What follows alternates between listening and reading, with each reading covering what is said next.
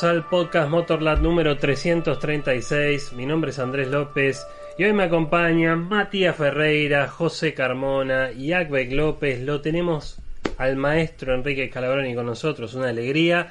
Y al comendatore Diego Luciano. ¿Cómo andas, Dieguito? ¿Qué tal? Buenas noches a todos, buenas tardes, buenos días que yo escuche el día de mañana. Muy bien, Andy, le mandamos un cariño enorme a Sonia, que hoy no pudo estar, aparte esta semana previa a lo que va a correr el rally fin de semana.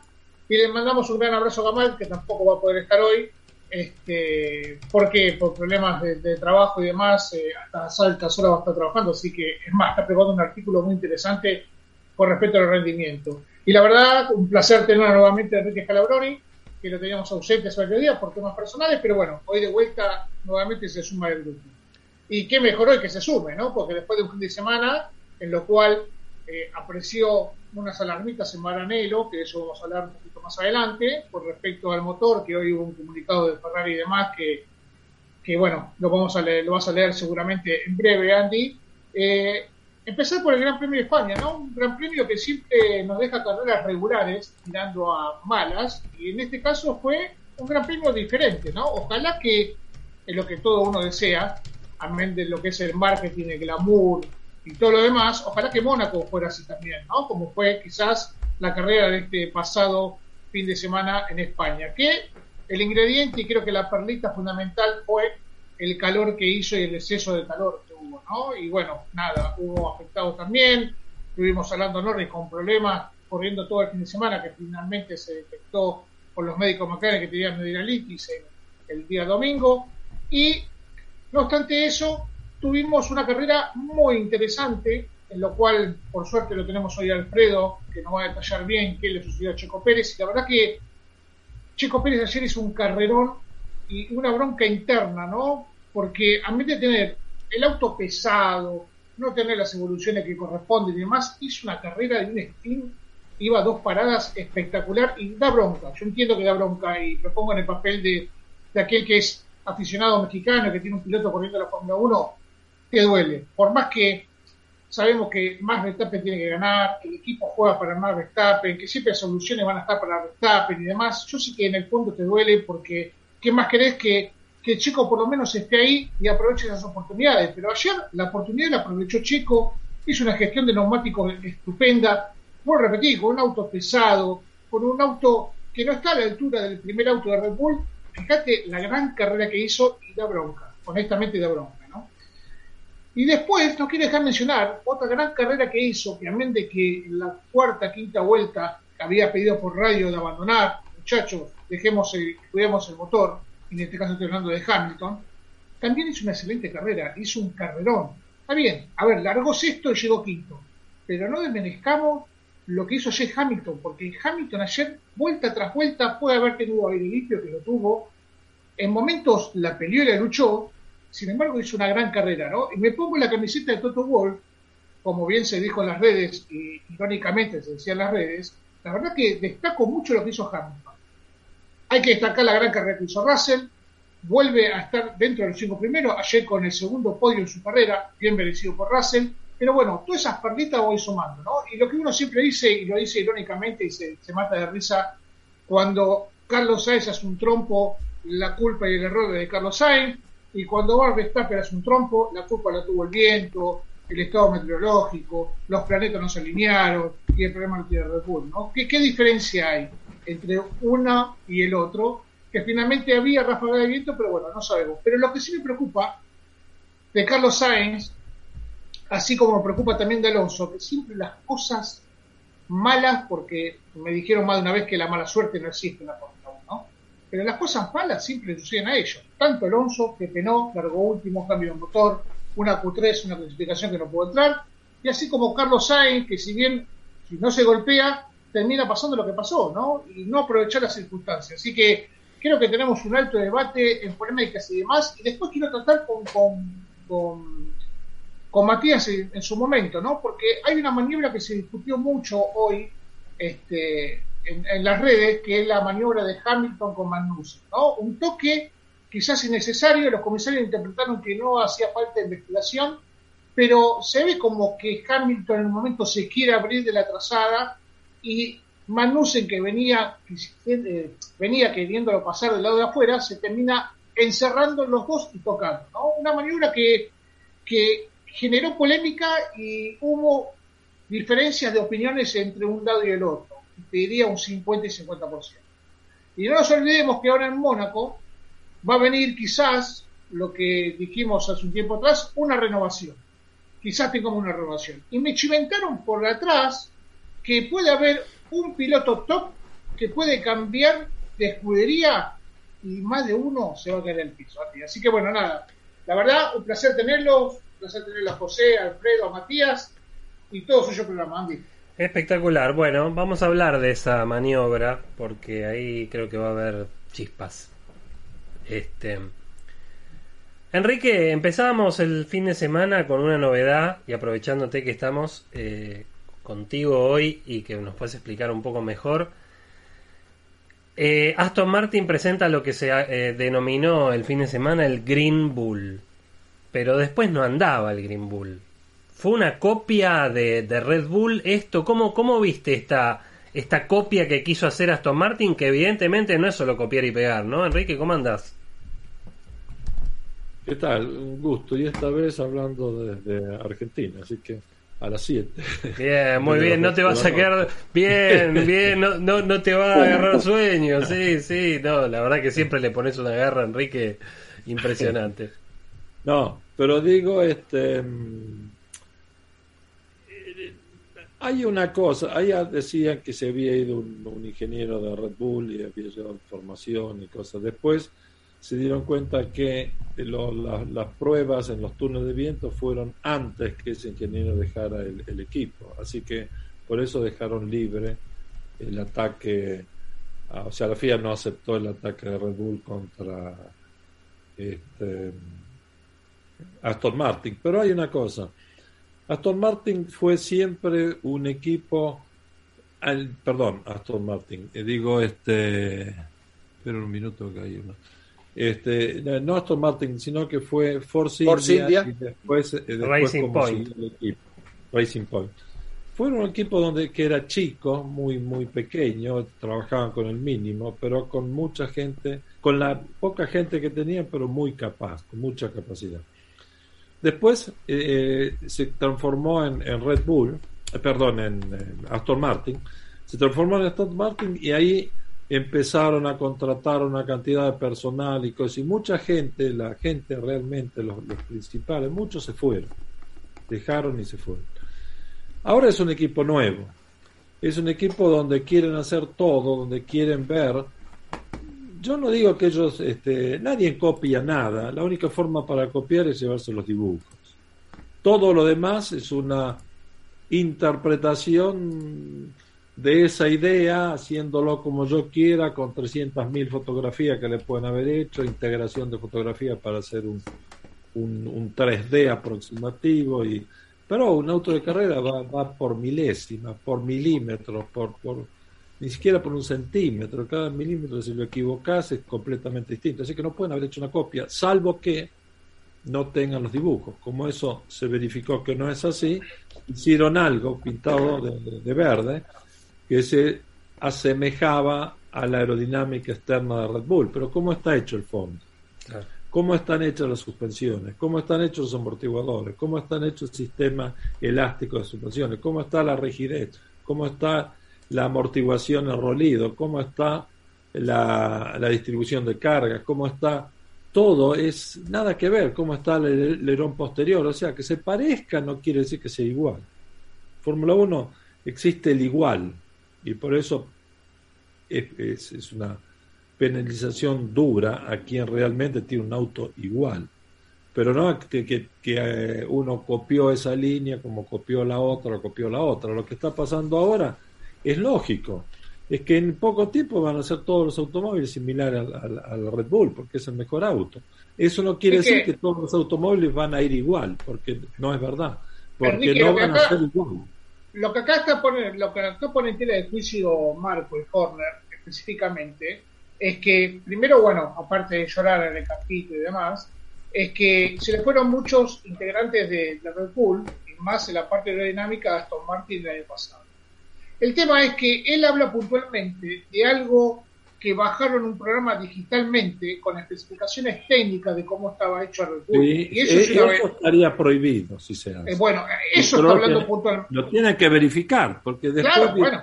Pero el, auto estaba en, el túnel de viento, según lo que dijo la FIA, verificaron que el auto estaba en el túnel de viento antes que esa gente saliera. Ahora habría que ver si realmente el auto es igual o no. Habría que ir a medirlo. ¿Por qué no medieron el, el, Mercedes que le dieron a Aston Martin hace tres años atrás? Claro. ¿No era lo mismo? Eso está hablando, eso, eso está hablando, puntualmente de eso está hablando Marco y Horner, en lo cual ellos se van a enfocar inclusive para eso ya pasó interna. con Toyota y Ferrari en Fórmula 1.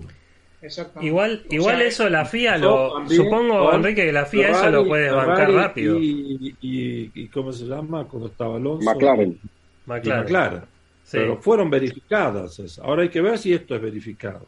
Pero yo no sé si es verificado. Yo lo que digo, que se asome, que, que sea parecido no quiere que sea igual. Ahora, como dije, si se llevaron los dibujos, bueno, hoy no te lleva los dibujos, te lleva los discos donde está todo el file. Si se llevaron eso, bueno, eso está fuera del reglamento, eso lo van a tener que pagar, pero yo no sé si es así. Hasta que Ahora, ¿sabes, ¿sabes qué llama? Es así, no lo sé. ¿Sabes qué llama la atención, Enrique? Que está bien, en noviembre está Ahora, perdona que te diga Tú te puedes llevar cinco ingenieros de Red Bull, te puedes llevar de donde quieras, de Ferrari, que quieras. Esos cinco ingenieros, cuando se van, se llevan las ideas, porque ellos fueron los que crearon las cosas. Así que eso no lo podés jugar contra eso. Bernie fue mucho más, más inteligente en ese sentido. Bernie dijo, bueno, eh, se lo pueden llevar, pero que lo reproduzcan mentalmente, no que se lleven los papeles. Claro. Totalmente. Totalmente. Bueno, lo mismo pasa, a ver, Red Bull se queja, pero también Red Bull debería reconocer que, por ejemplo, ellos contrataron cinco o seis ingenieros motoristas de Mercedes que están trabajando en Red Bull desde 30, 30. 30, bueno, me quedé corto.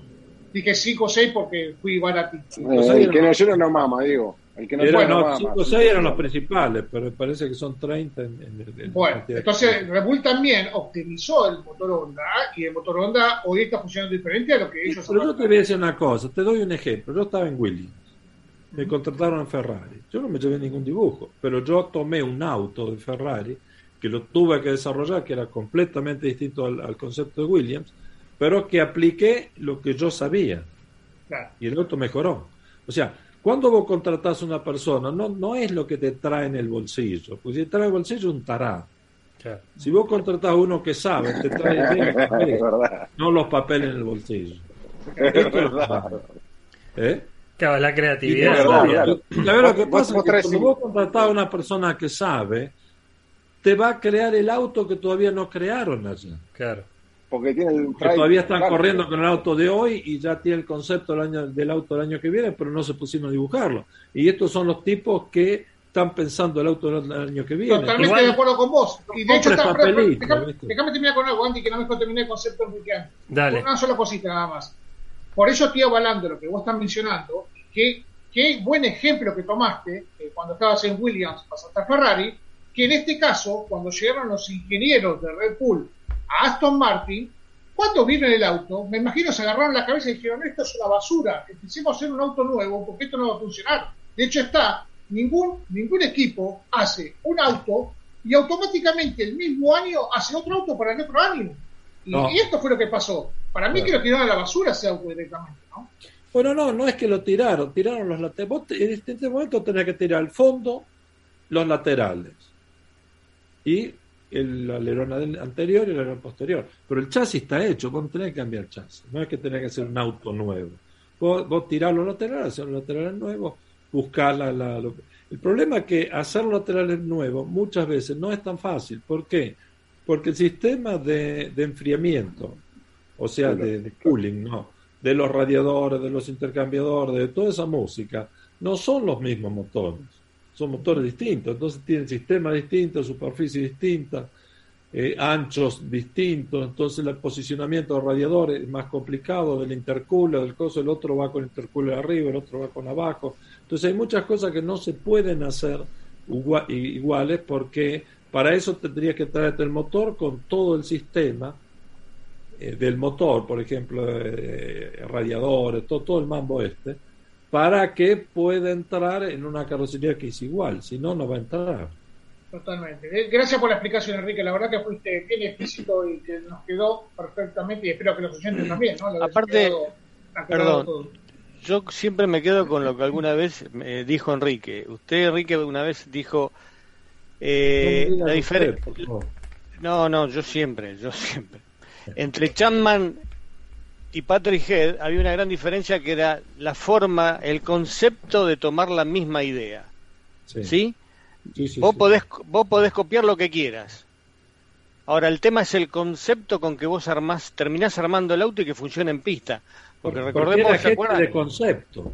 Claro, ahí está el tema. Es decir, vos podés de cuarta que copian la forma sin entender el concepto, te viene el resultado, un auto bárbaro. Este, nosotros en, en aquella época tuvimos un montón de autos similares o idénticos al Lotus 79 y anduvo uno solo. Sí. Entonces, eh, creo que en esto pasa lo mismo, creo yo, ¿no es cierto? Este, con lo poco que sé de este tema, ellos pueden copiar lo que quieran, pero el auto es un concepto desde el ingeniero. Es decir, a ver, hay que entender el concepto de, New, de Newey para saber exactamente qué es lo que quiso hacer con el Red Bull para que el Aston Martin funcione. Después, otra en una de esas la embocan, capaz que en una de esas la embocan y salen andando. Ahora quedó demostrado este fin de semana que vos lo podés hacer igual y Sí, no es lo mismo. igual, sí. No, Pero bueno, es lo ¿sabe que termina pasando. todo parte de qué cosa parte? De la potencia y del torque. De ahí, entonces, sabés cuánta carga aerodinámica tenés que usar o no. Porque no te importa cuando el auto está en primera marcha. Te importa cuando el auto tiene la tercera marcha, que ya es lo que se considera que estás en, en condición de dinámica del vehículo, o sea, fuerzas en movimiento, que se generan por movimiento. Entonces, si vos tenés un motor que tiene la potencia ya en el fondo y el torque es muy bajo, vas a tener que desarrollar una aerodinámica completamente distinta, llegar al menor drag posible para que esté la mayor cantidad de tiempo a la máxima velocidad. Pero si vos tenés un torque enorme, no te calentás tanto por la máxima velocidad, sino que te calentás para tener lo que se llama en la curva media de la potencia, es donde está la eficiencia de la puesta a punto del auto en, en el resultado de salida de curva, aceleración, de entrar en curvas, viste, veloces, pero todavía con control de acelerador. O sea, eh, ahí, entonces cada auto es distinto en función del motor que tenés. Ahora, Enrique, una consulta y con esto cerramos este tema. Es cierto, y como lo dijo Diego, lo decís vos, el tema que se pueden llevar las ideas, lo que tienen en la cabeza. No se llevan nada puesto, pero se llevan lo que tienen en la cabeza. Ahora, Eh, creo que vale. lo que vale, obviamente, es la creatividad, ¿no? Pero, a ver, se puede, en algún momento pueden comparar pieza con pieza y decir, está bien, vos lo tuviste en la cabeza, pero tenías, yo memorizo exactamente todo, exactamente igual que lo que hice. No, pero así fue lo que hicieron. Verificaron piezas y se dieron cuenta que habían copiado realmente, que se habían llevado discos. Claro, eso fue Eso con el Racing Point. No, bueno, no, no, lo, lo vieron con el, ¿te acordás? Con eh, Ferrari. y Ferrari. Ah, no, bueno, pero eh, el año, eh, el último que hablamos, que fue el Racing Point, ellos los obligaron a cambiar una, un, un- creo Sí, que era la la entrada de aire del- de los discos de freno, porque era igual, digamos, en Sí. ese caso, también. Eh, Los ductos de freno. los ductos de freno, que eran idénticos, o sea, por eso a lo que voy. la suspensión, por ejemplo, no, porque yo le puedo decir a Red Bull, diseñame la suspensión, yo le pago y la pongo. Claro, Pero tengo que tener un certificado que me, me la mandaron ellos. claro, que le, que En le pagaste, En Claro, definitiva, para cerrar, hay muchos relojes que se parecen al Rolex. claro. No, bueno, la, la realidad es que el, el, el Green Bull no andaba. O sea, lo que dijo Horner. Horner dijo, no me voy a preocupar mientras no nos ganen. Si nos ganan me empiezo a preocupar. Sí, pero era, era tal cual. Y si anda, protestamos. Si no anda, que, hay que siga. Claro, ya está, total, a esta altura del partido. Bueno, en fin, así empezaba el fin de semana con algunas declaraciones de Helmut Marco bastante fuertes, ¿no? Porque siempre fiel a su estilo Helmut Marco yendo con los tapones de punta. No, no puede ser. Sí, bueno, pero... es así. No puede No ser. te de creo. Marco. No lo creo, no puede ser. Incre- te Estás creo. equivocado. no Debe sabe, otro. no sabe, no sabe hablar de otra manera, Helmut Marco, ¿no? Es como No. que es su forma, su impronta, cuando tiene que decir algo lo dice. Pero bueno, en fin. Eh, estuvimos un fin de semana con mucho calor y bueno, se empezaron a dar muchas de las cuestiones que Enrique nos dijo durante mucho tiempo, ¿no? problemas de recalentamiento en los motores, que ahora vamos a ir eh, profundizando sobre ese tema. Pero eh, resumiendo, bueno, lo que fue lo que fue la quali, eh, ahí empezaron los problemas de fiabilidad en lo que fue el Red Bull, ¿no? Que Max Verstappen no pudo en su último intento. Eh, eh, al principio dijo me quedé sin potencia, finalmente era el DRS, DRS que no pudieron arreglar para la carrera, eso también es raro, pero esto le dejó abierta la Perdón, puerta. perdón, Sí. perdón, te voy a corregir, Andy. Eh, no es que no pudieron arreglar. Cambiaron durante el toque de queda la noche, cambiaron todos los elementos de y el auto de más. No es que no pudieron arreglar. Ojo. No, no, está cambiaron bien. todo. Pero no fueron Está bien. efectivos porque siguió andando mal. Está bien, O sea, pero cambiaron todo. No, está bien, pero a ver, los documentos BIO están y ellos este, anunciaron todo lo que cambiaron el flapper, el motorcito, la varillita, cambiaron todo del DRS. Que después la explicación está de por qué volvió a fallar el DRS. ¿Sí? Porque hay una explicación de por qué volvió a fallar el DRS. Pero bueno, ellos cambiaron todo, o sea, lo que normalmente se hace. No, Perdón, no, perdón. no, está bien, pero igual no lo pudieron arreglar porque tuvieron el problema de nuevo. O sea, lo que voy es el producto final. Está bien, pero yo para que la gente entienda, porque si no va a quedar como que estamos mal informados y no se arregló. No, No, sí, se no. cambió todas las piezas y volvió Se cambiaron las piezas, pero no ¿Cómo tuvieron el resultado en correspondiente. En definitiva? el DRS siguió fallando, o sea que el, repuesto estaba mal también. Había un error de pieza. Claro, es decir, el, el problema no era en cambiar las piezas, sino que el problema era otro que estaba por encima, digamos, de el cambio, ¿no? O sea, estaba mal o un tema de Aparentemente, diseño. yo leí, leí por ahí que, digamos, que en ese alerón trasero y en el dispositivo DRS había estado, digamos, eh, uno de los componentes que hizo que el Red Bull perdiera peso. Sí, hay un artículo eso. escrito en Motorlab, Andy, eh, Matías, hay un artículo escrito en Motorlab por nuestro periodista que justamente muestra e informa cuál fue el problema del DRS que se titula El talón de Aquiles de Manuel. Claro, totalmente. Ahí leí. Ahora, ahora puedo decir otra cosa. Claro, Piensen si esa falla hubiese, hubiese sucedido en el segundo piloto de Mercedes, el segundo piloto de Red Bull, segundo piloto de Ferrari, ¿qué estarían diciendo? Boicot. que le dieron un auto malo al segundo piloto.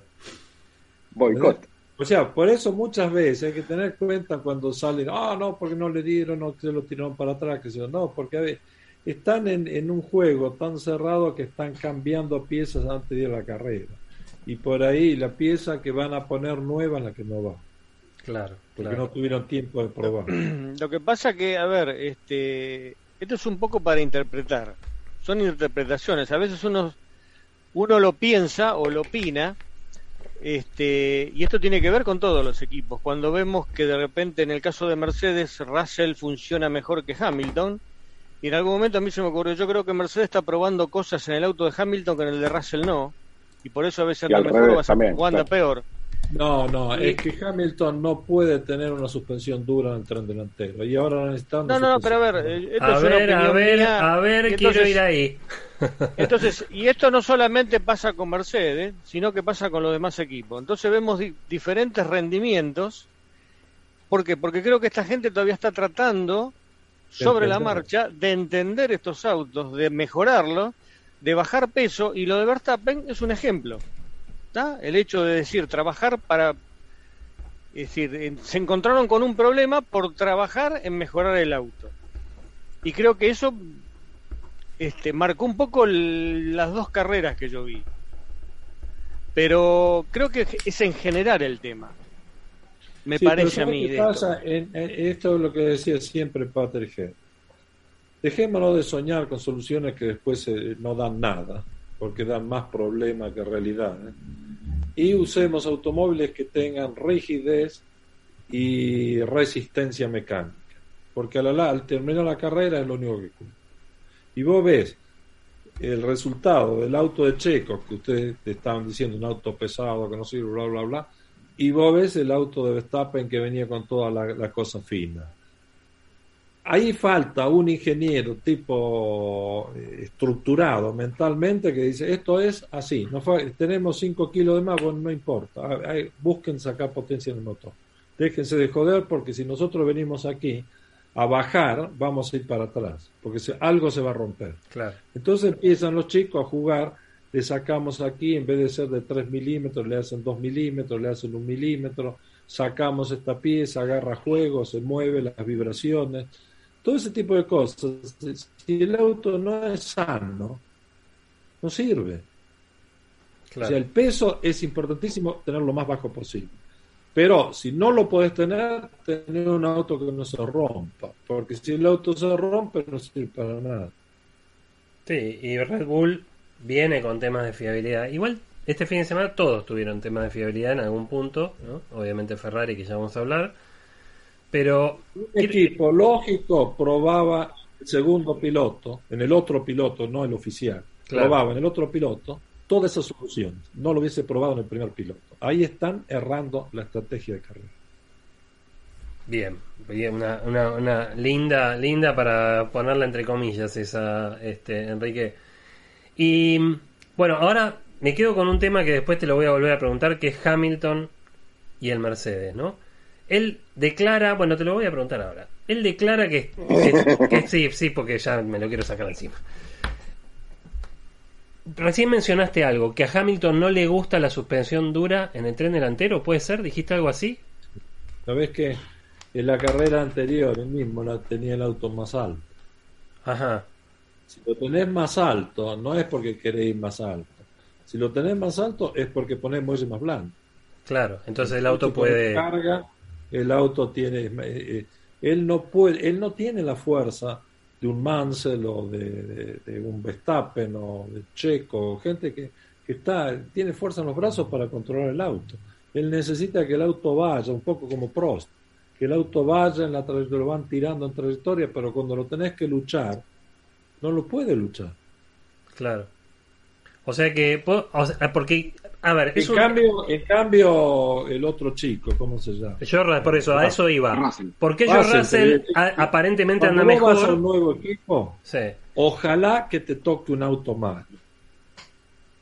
Porque el primer piloto que está ahí se le cae el mundo porque no puede mostrar, le, le, le hace mal a la cara, le hace mal todo, ¿no? En cambio, el otro que viene que a cachetazo por todos lados lo lleva con más fuerza y le saca un poco más de, rendimiento al auto y le ganó.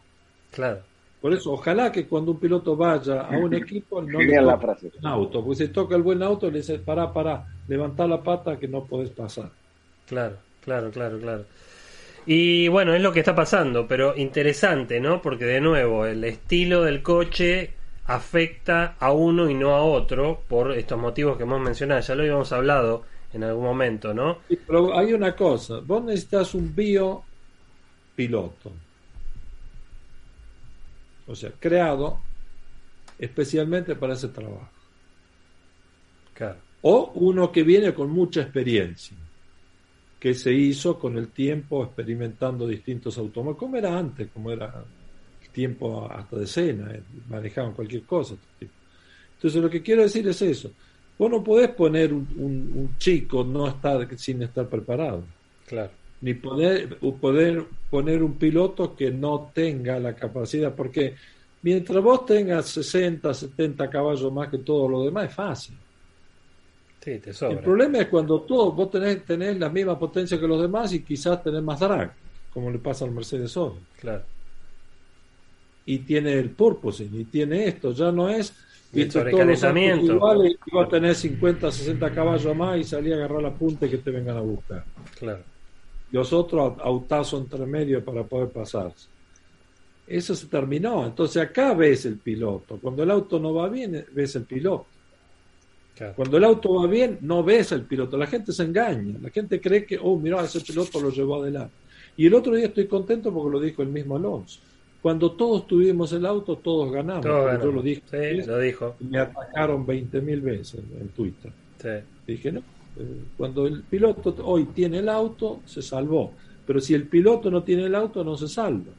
Hoy se van a salvar los pilotos que tienen experiencia y son luchadores. Hasta quizá el año que viene vuelve a estabilizarse todo otra vez.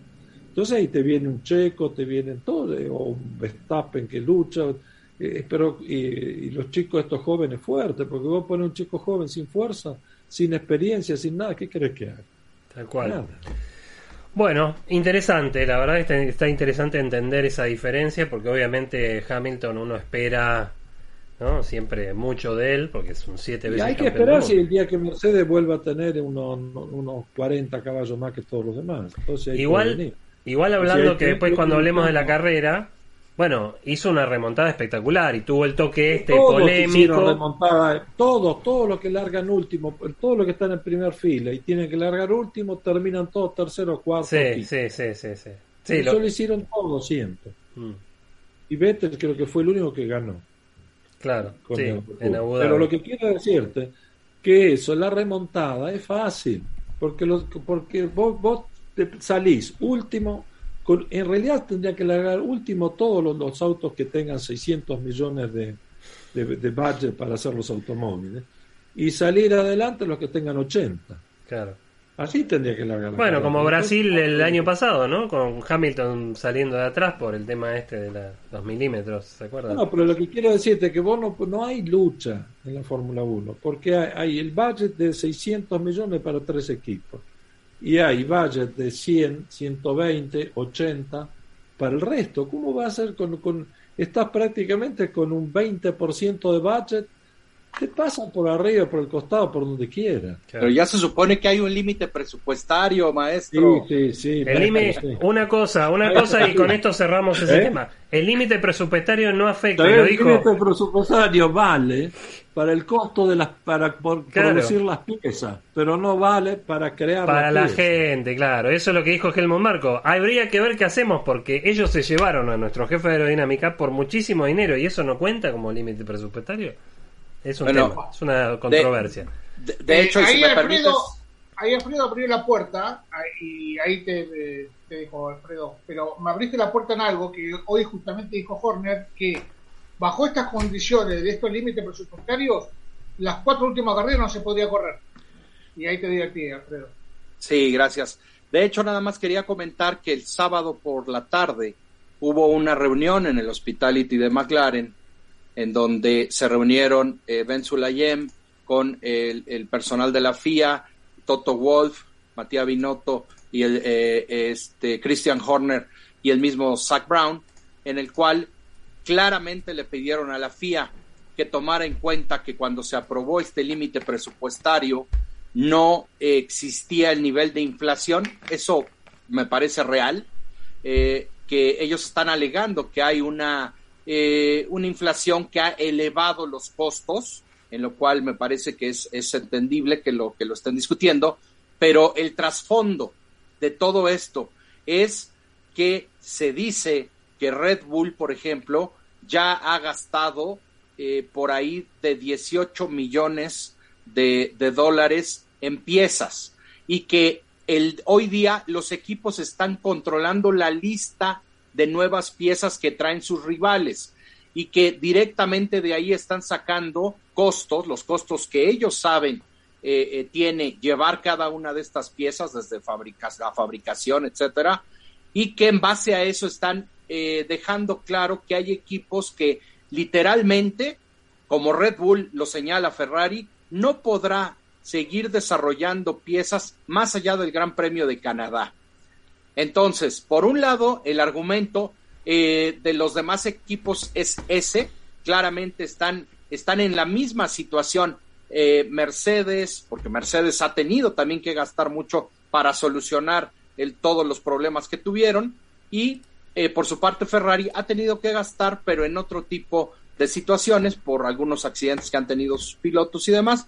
Claramente el punto es que ellos no quieren se, eh, que se mantenga este límite, están urgiendo a la FIA y la FIA, la respuesta de Ben Sulayem solamente fue que lo va a considerar, eh, va a considerar todas las, eh, todos los elementos y argumentos que le dieron y que va, lo va a dar a conocer eh, próximamente. Entonces, yo creo que hay polémica en ese tema porque evidentemente, como ya lo dijo el maestro, lo estás diciendo tú, evidentemente los equipos están gastando más dinero y Yo, lo que, yo lo que haría es hacerle firmar, perdón, ¿viste? yo lo que haría es hacerle firmar a Marco ¿viste? y a Horner. Perfecto, te largamos el presupuesto, pero las evoluciones van para el coche de Checo Pérez. Entonces ahí a ver si no tiene ningún problema con la inflación, seguramente no tiene ningún problema con nada, ¿no? O sea, está fabuloso lo que pide. Me gusta porque siempre su forma, ya termino, Pedro, su forma textual, su forma de aclarar las cosas, meter el breaking, meter en la política, la inflación, le calza justo siempre a Horner en sus palabras maravillosas. Entonces yo le diría, bueno, perfecto, vamos a alargar el presupuesto, pero el presupuesto será para los segundos pilotos de cada escudería grande. No, bueno, pero no sirve. Pero yo te digo, ¿sabes la cosa fundamental que hay que hacer ahí? Es tener la capacidad de imaginar cuál es la forma que necesita el nuevo reglamento en el automóvil, la forma del automóvil en el nuevo reglamento. Y esto es lo que Red Bull está por encima de todos los demás. Está por encima. Pero como no tiene la potencia en el motor, tiene que seguir trabajando para, para poder, poder ganarles en lo que los otros pueden ganar en la recta. Este es el punto. Pero el punto es que los demás erraron los diseños de los autos y ahora no tienen dinero para cambiar los automóviles. Este es el problema. Y te digo más, van a cambiar, cuando vos partís con un automóvil equivocado, tanto como Mercedes como eh, Aston Martin. Aston Martin, la mayoría, tenés que después ver quién adivinó, quién, quién no adivinó, sino quién tuvo el concepto justo de qué es lo que necesita la categoría. Entonces después, oh, bueno, todo lo que hice no sirve, tengo que tirarlo y hacerlo de nuevo. Pero el problema es que cuando vos partiste, gastaste dinero para hacer una forma que no sirvió. Gastaste dinero para tratar de hacer, eh, hacerla funcionar y te diste cuenta que no sirve para nada Ahora tenés que gastar dinero para cambiar completamente la forma y después tenés que gastar dinero para ponerlo punto. Porque no es que yo le cambie la forma y ya va tres segundos más rápido. Eh, eh, sería si va a hacer un auto de tres ruedas y, le ponen la cuarta rueda. Pero no, todos tienen cuatro ruedas, así que todo lo demás. Este problema es que no les va a dar los números para poder cambiar un auto el a mitad de año. Digamos. Porque ahora, ahora Aston Martin cambia el auto, ok, tiró todo, cambió, pero se va a quedar después de, digamos, del 60% del campeonato, se va a quedar a que van, lo limpian y van a ir a la carrera, porque no les va a permitir poner más dinero en el, en, en, en el automóvil. Lo que pasa es que Red Bull hizo un automóvil avanzado, lo sigue desarrollando, pero se acostumbraron a desarrollar el auto todo el año.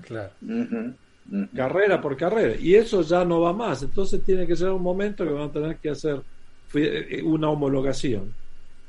Yo pienso que tenían que hacer hasta Silverstone, hagan todo lo que quieran, Silverstone queda homologado hasta fin de año. Se le da un 10% para, para corrección y cosas, pero no cambia ninguna pieza más. Claro. José, andas, José, andas sacándote la campera que estamos en 800 personas en vivo. Ah, no, en 800 likes, perdón, perdón, perdón. No, no, para que no se entusiasme la gente. Sí, bueno. Una vez, sola me voy a desnudar, así que ya, que ya que ya que ya que le diste la palabra a José y antes de pasar a la carrera, José, ¿estás de acuerdo con lo que dijo Alonso de que son unos incompetentes los comisarios? Sí, estoy de acuerdo. este yo siempre le creo a los pilotos, siempre. Este, después podemos analizar si tiene razón o no, pero son los que ponen el, son los que ponen el pellejo. Y creo que si apuntás por el lado por, por dónde vino el tema, yo creo que tiene razón. A ver, este, creo que hay cosas que hay que preverlas, hay cosas que hay que verlas, y creo que lo primero que tiene que hacer un yo comisario de, la Fórmula 1, lo primero que hago, lo siento a los 20 pilotos delante mío y le digo, bueno, a ver, díganme que está mal hecho. Siempre. Después de ahí sacamos la conclusión. Ellos son los que ven. Yo puedo tener una idea de decir, ver, el auto viene, pega acá, sale allá, esto lo hicimos mal, esto lo hicimos bien. Pero me parece a mí que vos tenés que ir y apoyarte en el piloto. Ahora, si los ignoran, ustedes vieron en Miami, dos autos pegaron contra el paredón, dos autos, no uno, dos autos. Algo estaba mal hecho ahí. Sí, sí, a paredón sin tech, pero no. Yo lo que voy es esto, yo hago un circuito, pero bra, yo, yo tengo la plata del mundo, hago un circuito de Fórmula 1. ¿A quién voy a llamar? Yo llamo a Verstappen, Alonso y a Hamilton. Vettel si quiere venir, lo invito, que venga con el monopatín, los llevo a los cuatro, los, le digo, vamos a dar una vuelta, decime acá qué tengo que, que modificar para que el circuito sea seguro. Pero que no lleve maletín Vettel. ¿Eh? Uy, Es- le así. robaron la valija. Es decir.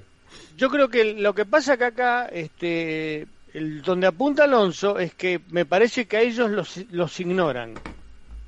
¿Sí? Sí, creo que ¿sabes Alonso es la voz no cantante hay- de ellos. Pero ¿sabes qué pasa, José?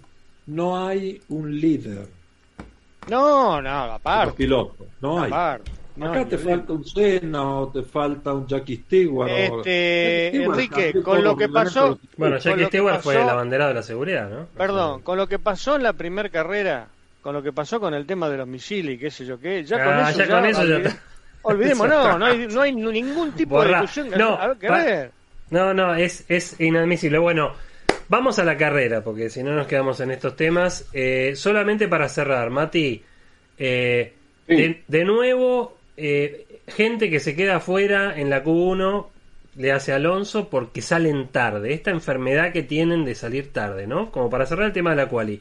Obviamente, Leclerc, Paul, eh, un poco ayudado y ahora después vamos a hablar con, con Enrique también de qué es esto ficticio que parece que Ferrari estaba mejor, pero en realidad Red Bull estaba teniendo problemas. Primero con el DRS de Max Verstappen y después siguió con problemas durante la carrera.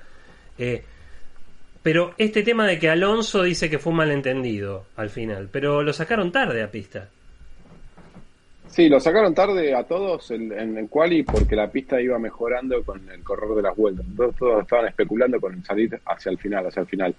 Este, creo que lo dijimos, esa, esa costumbre que tienen de esperar.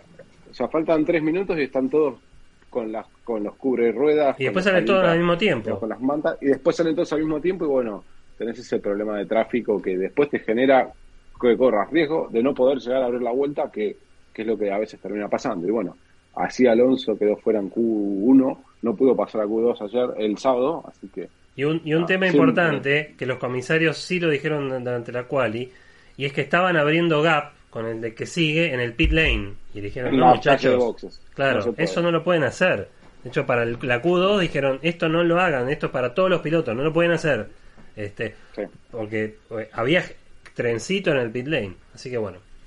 Bueno, con todo esto teníamos eh, un, un escenario montado para, para la carrera del domingo donde en el aire se esperaba... A ver, Enrique, todos teníamos la, la, la, la sensación de que Leclerc estaba en pole, pero no iba a durar. O sea, iba a largar primero, pero en realidad el, el Red Bull lo iba a terminar pasando en algún momento, ¿no? no, iba a terminar- no, estaba la confianza de que ganara la carrera. Hizo, al- al- es más, sorprendió en la forma que se fue yendo. Pero después se fue entendiendo el porqué del problema de los demás.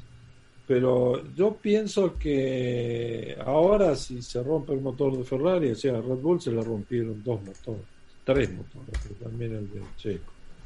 Si se le rompe a él, eh, a, Ferrari, el, piloto que está en punta ahora, eh, la situación quiere decir que, como estamos diciendo antes, están jugados al límite y, y- y más de eso, están jugando, están jugando la vida del motor por un problema de, de- crear carrocerías que no crean una, una disipación de energía térmica del motor que, no- que no es correcta, porque se vio los mensajes que le dijeron a los, tres- a dos o tres este, pilotos Claro. mismo Leclerc que venía diciendo que había un sensor que estaba indicando y de un momento a otro partió, partió, se, se- rompió la parte eléctrica, y si el turbo, bueno el turbo ese eh, tiraba un poco gas o cosas, da la impresión que se rompió la parte Pero viste, y viste que cuando deja de andar hace como un... "Uh", como que hay algo que Bueno, venía haciendo ah, y se- como Ah, que se pero apaga, como que apagaron un ventilador, digamos.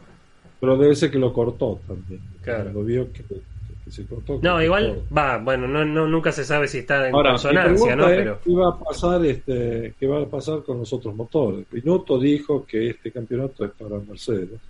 Ya lo dijo, ya está. Bueno,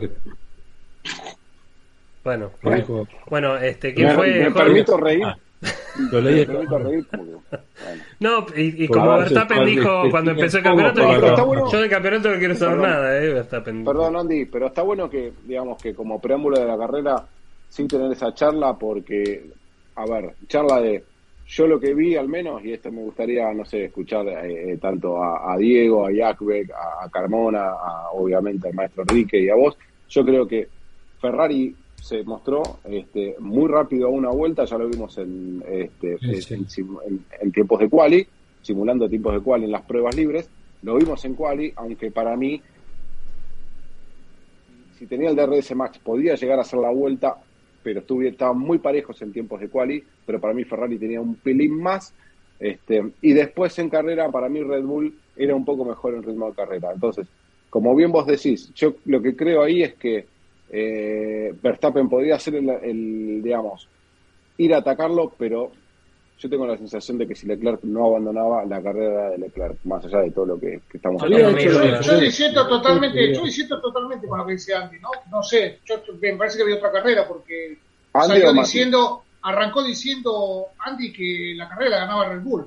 Yo no sé, vi otra carrera, para mí la carrera la ganaba Leclerc, por cómo venía el fin de semana Ferrari, y el lunes cuando largó Leclerc, una excelente largada, se fue alejando, alejando, alejando y empezó a ser un colchón, ¿no? Eh, pero, no tenía tanto colchón, ¿eh? No tenía tanto colchón. Por, estrategia. La diferencia era grande. la, verdad, la, diferencia era grande. Pero Leclerc que tenía una diferencia grande. A mí lo que me sorprendió que cuando Leclerc entra a cambiar los, los nuevos neumáticos estaban en, menos de 3 segundos, están todos Bueno, eso, eso, es un tema que Ferrari se durmió es un tema con de estrategia. No se durmió. Lo que te quiero decir. Los neumáticos. Eso es otro no tema. se durmió. No se durmió, lo, retrasaron. Mirá, a Leclerc lo pararon en la vuelta 21 y a los demás este, cinco o seis vueltas antes. el problema es jugaban Bueno, está bien, pero, pero, eso no es culpa de Leclerc. Eso, no, eso fue pero con Leclerc, pero por eso salió pegado, más pegado. ¿Por qué? Porque bueno, jugaban, pará, Dieguito, déjame terminar, déjame terminar. Jugaban estratégicamente con que Leclerc podría llegar a ir a dos paradas. Ajá. Por eso lo demoraron. Tal cual, bueno, pero eso no es culpa de Leclerc ni de Ferrari. Por eso, a ver. No, ¿cómo no de Ferrari? No, no, de Ferrari, de Ferrari, pero no de Leclerc. No puedo hablar, no puedo terminar. Perdón, yo, yo hablen ustedes, perdón, no, digo para nada, mi otra carrera. Perdón, yo hago una consulta. Este. Eh, el, el primer dentro del primer stint antes de la primera parada era cuando fue obviamente después que Verstappen se va afuera. Sí. Claro, sí. Sí, Verstappen se va afuera en qué vuelta? Hasta la que vuelta perdón, yo vi una carrera, yo vi una carrera hasta que Verstappen se va afuera. Sí. Y hay otra carrera después de que Verstappen se va afuera. Correcto. Yo vi eso. Lo que pasa que, ¿sabes cuál es el problema? Que a veces, muchas, eh, a veces por, por querer poner las cosas en Twitter, en Facebook, en Instagram o en el Espíritu Santo, se olvidan de mirar la carrera. Yo vi dos carreras. Yo, quis, yo me hubiese gustado verlo a Verstappen, porque hasta ese momento, ¿cuánto era la diferencia de Leclerc a Verstappen cuando Verstappen se va afuera? Tres segundos. ¿Cuál era la diferencia? Eh, ya te digo. Eh, Miami. Mira cómo te digo. Miami, decía un tipo acá en Argentina. ¿Entendés? Entonces, hasta ahí hubo una carrera. Después ya vimos otra carrera, que fue de recuperación de parte de Max Verstappen. Lo de Leclerc, ya para mí, desde el momento que Leclerc paró y salió 5 segundos adelante y se siguió yendo, y con el problema que tenía Verstappen con el DRS atrás de Russell, la carrera estaba liquidada. Estaba liquidada. Solo quedaba lo que pasó después. Acomodar qué Red Bull quedaba adelante, qué, qué, podía hacer Russell, pero lo de Leclerc que estaba fuera, pero hubo dos carreras. Para mí hubo dos carreras. Yo vi eso. Dos. Pero por eso me queda la duda, por eso me queda la duda, ¿qué podía haber hecho Max Verstappen en condiciones normales, sin haber sido afuera, ¿no es cierto? Nada más que eso, nada más. Por eso. Dos segundos, vuelta nueve. Por eso te digo, te doy este dato, José, y, no, quiero interrumpirte, pero te doy este dato. Dos segundos, vuelta nueve le llevaba dos segundos Leclerc a Verstappen y en la misma vuelta Leclerc, eh, perdón, Verstappen pierde el auto ahí en esa misma curva. Pero bueno, me gustaría también escuchar a Alfredo y que, que, tiene para opinar de esto. Yo veía eso, no sé. Bueno, la, la, verdad es que yo sí creo y comparto tu, tu punto de vista, Mati. Para mí, Ferrari, más allá de que su estrategia era un poco distinta inicial, ¿no? O sea, la estrategia hasta su primera parada optó por dejar más tiempo a Leclerc, demás. Me parece, me da la sensación, y viendo los tiempos eh, de, ese, de ese primer stint, sobre todo, me parece que Ferrari estaba y Leclerc estaban controlando la carrera, en mi opinión. ¿eh? Eh, yo creo que iban a ganar eh, tranquilamente la carrera si nada raro pasaba, que por supuesto vueltas más adelante pues pasó y cambió completamente la carrera. Para mí, ayer no tenía a Verstappen con qué vencer al final a Charles Leclerc. Y de los demás ni hablemos, ¿no? Porque estaban ya de Russell, Checo, eh, los que venían atrás contra Leclerc, me parece que tampoco tenían nada que hacer. Entonces, no, termina, es, mi, es mi sensación, es mi sensación basándome en cómo los vi durante ese primer stint, ¿ves? Y creo yo que, por ejemplo, el error de Verstappen, y ahí coincido con el maestro, creo yo que el error de Verstappen llega cuando se da cuenta que se está alejando y se está desapareciendo Leclerc, y él trata de empujar más allá y llega a ese error. Entonces. Sí, pero son dos segundos, ya, O sea, ¿te parece que en nueve vueltas, dos segundos no es nada? No es nada. No, no, pero, pero es que se esperaba. al, menos, ¿eh? ¿Eh? al menos yo, al, menos yo. Eh, sí, perdona. En 10 vueltas había que ver qué pasaba de las 10 a la 18. Sí, así. Desgraciadamente ahí es donde cambia la carrera, como dice José, son dos carreras, tiene razón. Claro. Entonces, yo no sé si Red Bull tenía un neumático que le iba a durar más como era el sábado.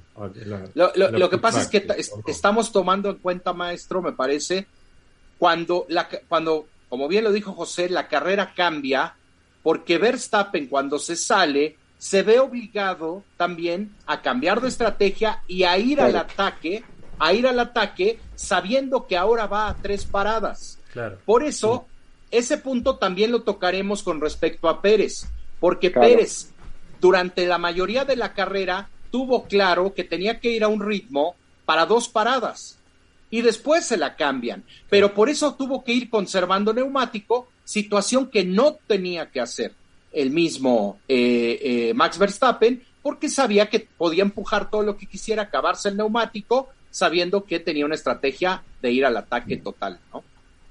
Bien, bueno. Tenemos acá el, hashtag, mira, tenemos acá el hashtag Vuelve Diego.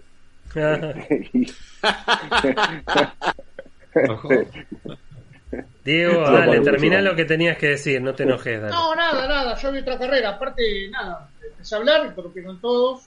A ver, después Matías salta a hablar, no me interrumpa, listo. Yo, Dieguito, ah, Dieguito. Dale, Diego. Dale, dale, no te hagas rogar. Siempre interrumpís a todos. Oye, Nada más quiero aclarar, Dieguito, que yo no te interrumpí, yo estaba callado. No, Alfredo, vos no que ver, no, nada. No, nada, no terminé un contexto que se interrumpieron todos, ¿viste? Sí, hablando. Y bueno, pero es una charla caliente, claro. Sí, Diego. no, nada, nada, ¿qué caliente? No hay ninguna charla caliente. Caliente si estamos debatiendo un tema específico, pero nada. Sigan usted hablando que está bueno el programa, dale. bueno, vamos a un tema puntual que lo mencionaste vos, Diego, en el principio y que de ahí sí hubo apertura de debate, que fue al principio de la, de la, de la, digamos, de la carrera. Obviamente los punteros largaron bien, Pérez ok, Sainz mal, que es un poco, después vamos a hablar, probablemente su, se presionó demasiado sumado a la ráfaga de viento y perdió el auto. Em, pero, pero bueno, en esa primera vuelta, eh, se toca con Magnussen.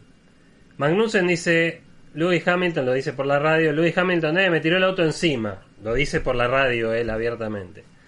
Eh, Hamilton, bueno, se tocan, lo que uno puede ver es que se tocan, Magnussen se va afuera, obviamente con eso pierde todas las chances, queda último, eh, y el que pierde también chances ahí es Hamilton que pincha y tiene que hacer casi toda la vuelta con la goma pinchada cambiarla y empezar a hacer una remontada que ya hablamos hace un rato, pero ahora después lo vamos a, hablar este, con más detalle.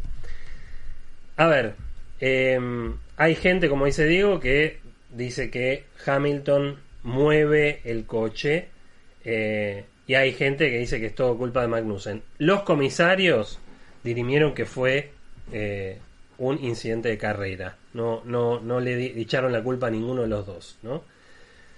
Diego, ¿vos cómo lo viste el incidente?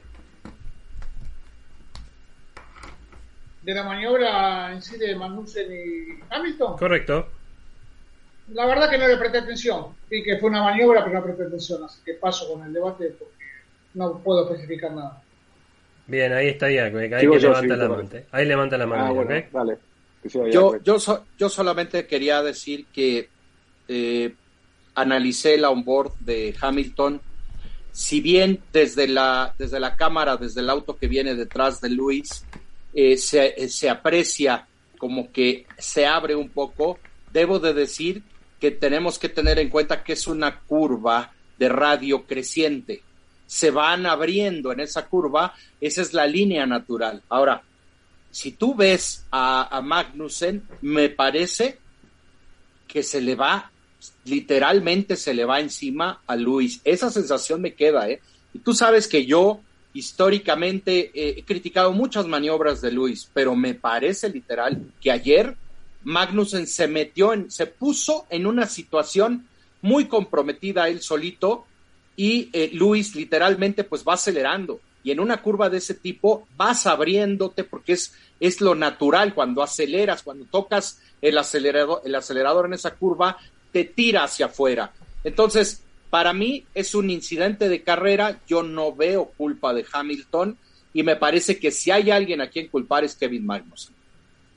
Sí, yo veo lo mismo. Es decir, yo lo que veo es que, y encima el onboard de Hamilton, Hamilton va doblando y sigue doblando cada vez más. No es que cede en el control, digamos, sino que sigue doblando, sigue doblando, sigue doblando y el auto se le va medio de cola. Igual para mí Magnussen le pegaba se vaya o no este Hamilton. No sé qué opinan ustedes. Es una curva, es una curva de media alta velocidad que vas acelerando medio, va, vas acelerando como si yo manejara el auto, van acelerando medio de la curva. Es lógico que el auto tenga tendencia a irse afuera. Y aparte pensemos algo, Hamilton en ese momento era el único que tenía gomas eh, amarillas. Este, este, era el único que tenía ese compuesto de neumáticos y obviamente era el que más le iba a costar que entre en calor que entren en temperatura de rango ideal de funcionamiento. Entonces, creo que ahí, igual lo que se mueve el auto de Hamilton es medio metro.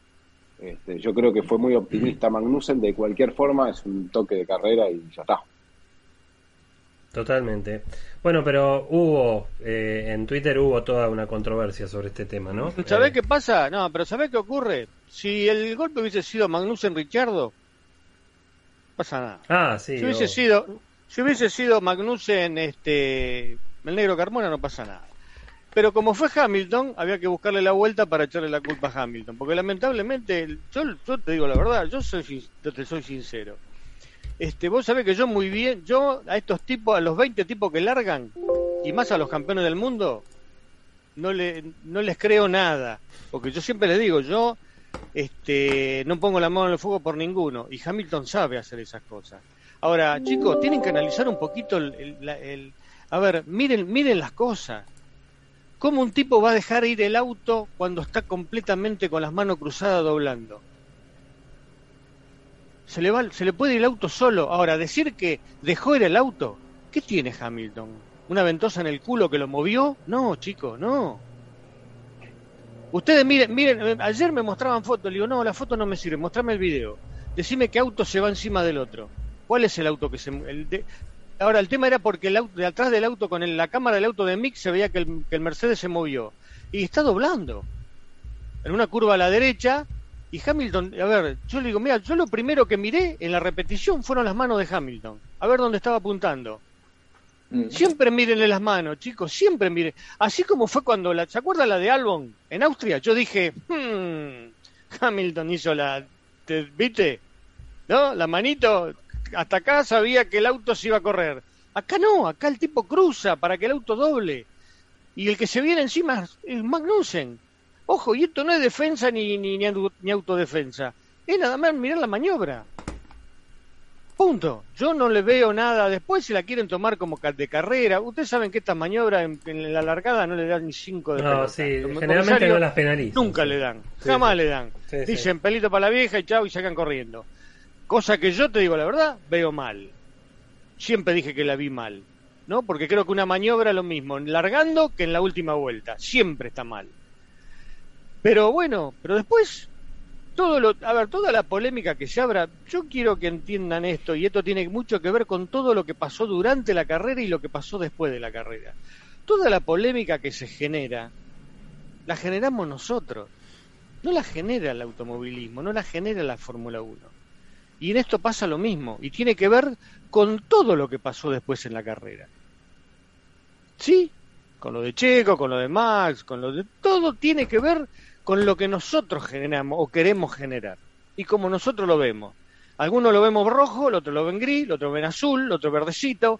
Entonces, lamentablemente terminamos en un tema de que a ver quién tiene razón en las redes y no de ver una carrera de Fórmula 1. Sí, se hace un debate, se sobredimensiona el tema, ¿no? Y, me parece que... Perdemos el objetivo. A ver, eh, nos cegamos y yo me involucro cuando yo, la, la, la idea mía no es esa, pero me involucro en decir, nos cegamos en querer tener razón y mostramos cosas que, te digo la verdad, yo vi cosas que me han causado gracia hoy. Gracia me ha causado. De gente que sabe muchísimo de esto. Y uno lo termina discutiendo en privado porque dice, no, mira, yo no puedo creer, no puedo creer que esto sea, eh, que lleguen a ese punto para defender una posición. No, hermano, decir, no, me equivoqué, no, realmente sí. ¿Y sabes qué? Cuando no te cuando hay algo que no te gusta, ¿sí? Y te va en contra, cállate la boca, no digas mm. nada. Silencio, es lo mejor que hay. Totalmente, totalmente. Bueno, hay mucho de eso en las redes hoy. Obviamente, uno dice A y te pueden putear porque decís A o te pueden aplaudir porque decís A. Pero es así, es algo que uno está expuesto cuando, cuando tuitea cosas y cuando está en las redes. Pero bueno, otro, pasando eso y unas vueltas más tarde, nomás vemos que Sainz, eh, llegando a la curva 4, hace un trompo solo, lo cual fue muy notorio, ¿no? Eh, porque, este, digamos, nada, se le va solo el coche, como si lo hubiera perdido. Eh, y obviamente todos pensamos otro error de Sainz, uy, qué mal momento, ¿no? Porque eh, en los principios de carrera no está fino. Sin embargo, tres vueltas más tarde, a Max Verstappen le pasa exactamente lo mismo. Em, y acá, bueno, obviamente, eh, como decía Diego hace un rato, si, si a Sainz lo agarra una ráfaga fue un error de Sainz y si lo agarra una ráfaga a Max Verstappen fue una ráfaga, digamos, ¿no? Eh, Enrique, ¿qué, digamos, esto, esto de las ráfagas, realmente, cuál es la explicación, ¿no? O sea, más allá de que puede haber una ráfaga en cualquier momento y, y, hacerle perder downforce al auto, ¿es tan notorio? ¿Venían en el aire? ¿Cuál es tu visión de lo que pasó? Una curva donde tenés que peinar un poco el freno para entrar. Y a su, porque una curva un poco redonda que tenés que salir bien armado.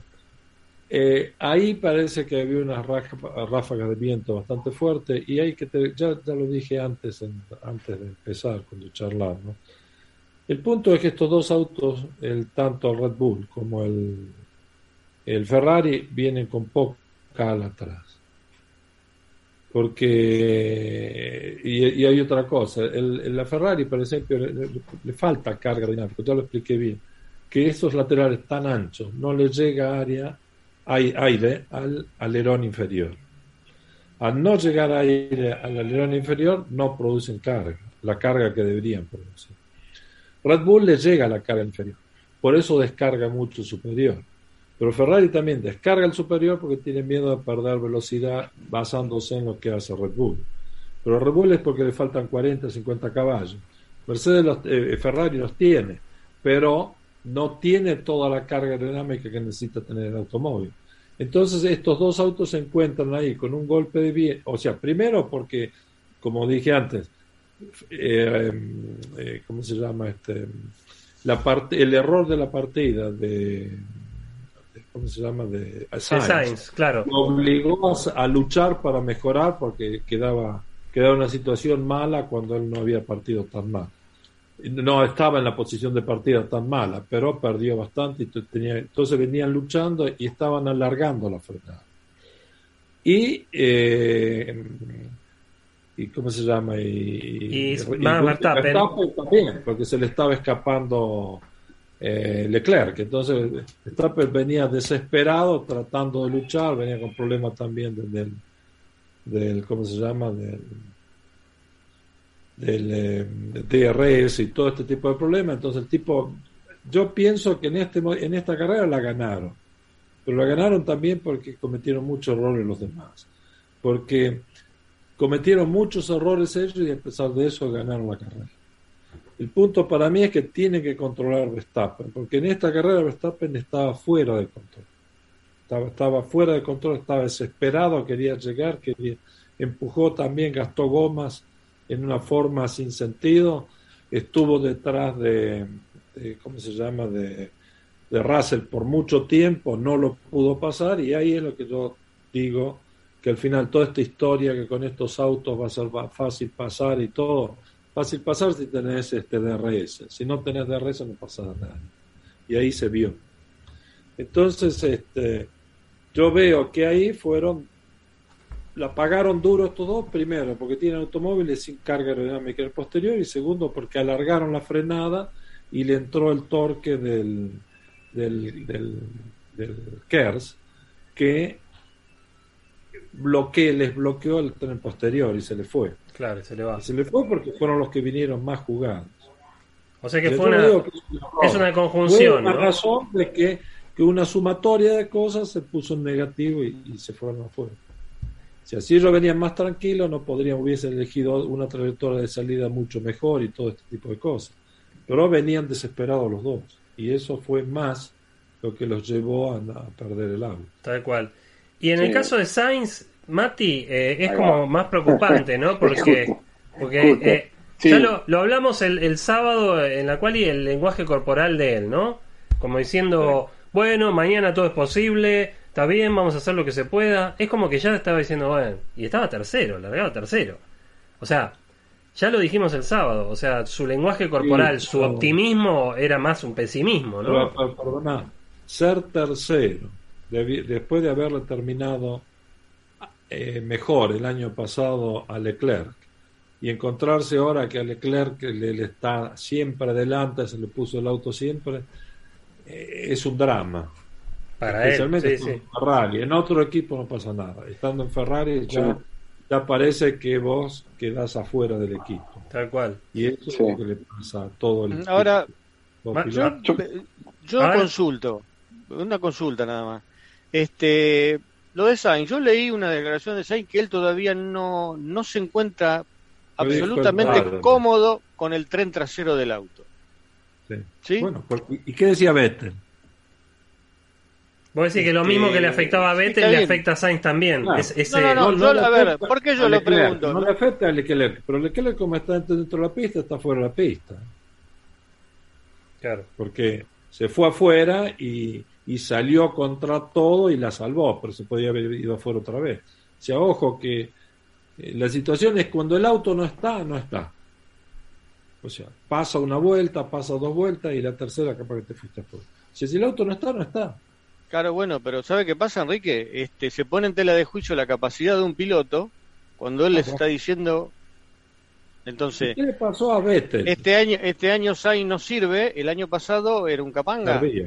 Era, era Entonces, yo lo que voy es: o todos los pilotos tienen el mismo problema, o todos los pilotos tenemos que pensar de que una adaptación, que se usó mucho, ¿eh? el tema de adaptarse a un auto, quizá estos autos son totalmente diferentes a lo que tenían el año pasado y de repente nos encontramos que este año a Sainz le cuesta llevarlo y se le pone de costado cuando menos se le ocurre, se le pone de costado y él y yo lo leí de él, no es que de repente dice, bueno, esto es una opinión mía, no, él dijo, no, yo el tren trasero me cuesta horrores llevarlo.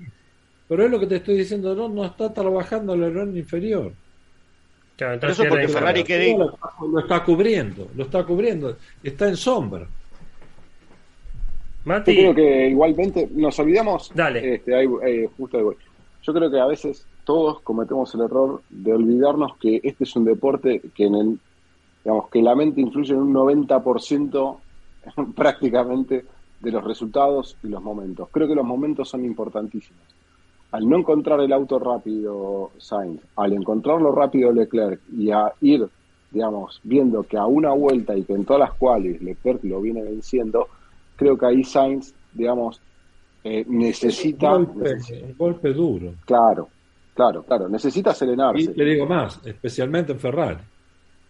Y justamente en Ferrari, ya están diciendo que Sainz no sirve para Ferrari. Este, Pero ¿quién lo dice, Mati? eh, bueno, la gente. Este, no escuché ningún periodista por suerte decir eso. De hecho, los periodistas españoles hoy hablábamos con. Pero lo que dice la gente Diego. vale. Sí. A la larga pesa. Y pesa. No sobre te olvides que está en todo hoy, sobre está todo en hoy con las Ferrari. redes sociales. ¿no? No, y no, y no te olvides, no, no, no, pero para otra cosa. No se olviden que está en Ferrari, donde el peso de la gente a Todo- veces es igual, opina. es igual que lo de afuera. O el Claro. periodismo, No, justamente. el equipo y lo que sea. Eh, Hoy Lamentablemente es así. Sí, sí. Hablábamos con Por Sonia. de la prensa española, ¿no? Este, de qué está, digamos, qué, qué está hablando la prensa española de Carlos Sainz. Y justamente, eh, todo, o sea, la prensa justamente lo que está haciendo hoy es, es pensar que Sainz todavía tiene chances de pelear, de pelear con, con Leclerc. Y, eh, Sí, yo creo que el, el entorno, el entorno, Mati, es lo que también no le ha ayudado últimamente a Carlos Sainz. Porque creo yo que ha- han puesto demasiada presión en, en- en Carlos. Eh, no sé si él está o le puso demasiada atención a esas expectativas que había sobre él. Y me parece que a la hora de subirse al auto lleva eso en mente. Y creo que eso, junto a al, al gran inicio de temporada de su compañero, que, que claramente le sentó mejor este automóvil, pues le está pesando. Y él solo se ha estado metiendo en un tobogán que tiene una espiral descendente y lo va, y lo va llevando, y con cada error él va cayendo un poco más en ese túnel. Entonces, yo creo que aquí hay que hacer un trabajo mental con, con Carlos, que se olvide de lo que ha pasado, que su temporada comience en el siguiente Gran Premio y, Sí. y- y adelante. Pero te voy a decir algo más, por él, por supuesto, por su futuro, por su prestigio, pero también por Ferrari. Ferrari ya está padeciendo muchísimo todos los puntos que ha dejado en el camino Carlos Sainz y Sí, que algunos por su culpa y otros no. Son las circunstancias de, de carrera, ¿no? Pero definitivamente creo que esos puntos hoy han hecho que Ferrari haya perdido el liderato en el Mundial de Constructores. Y tú sabes que eso en Italia, Mati, amigos, genera una presión brutal. De fuego. ¿Sabes Tremendo. qué? Me hace acordar mucho, me hace acordar mucho la situación, y no voy a comparar piloto, lo- porque es lo primero que me van a decir.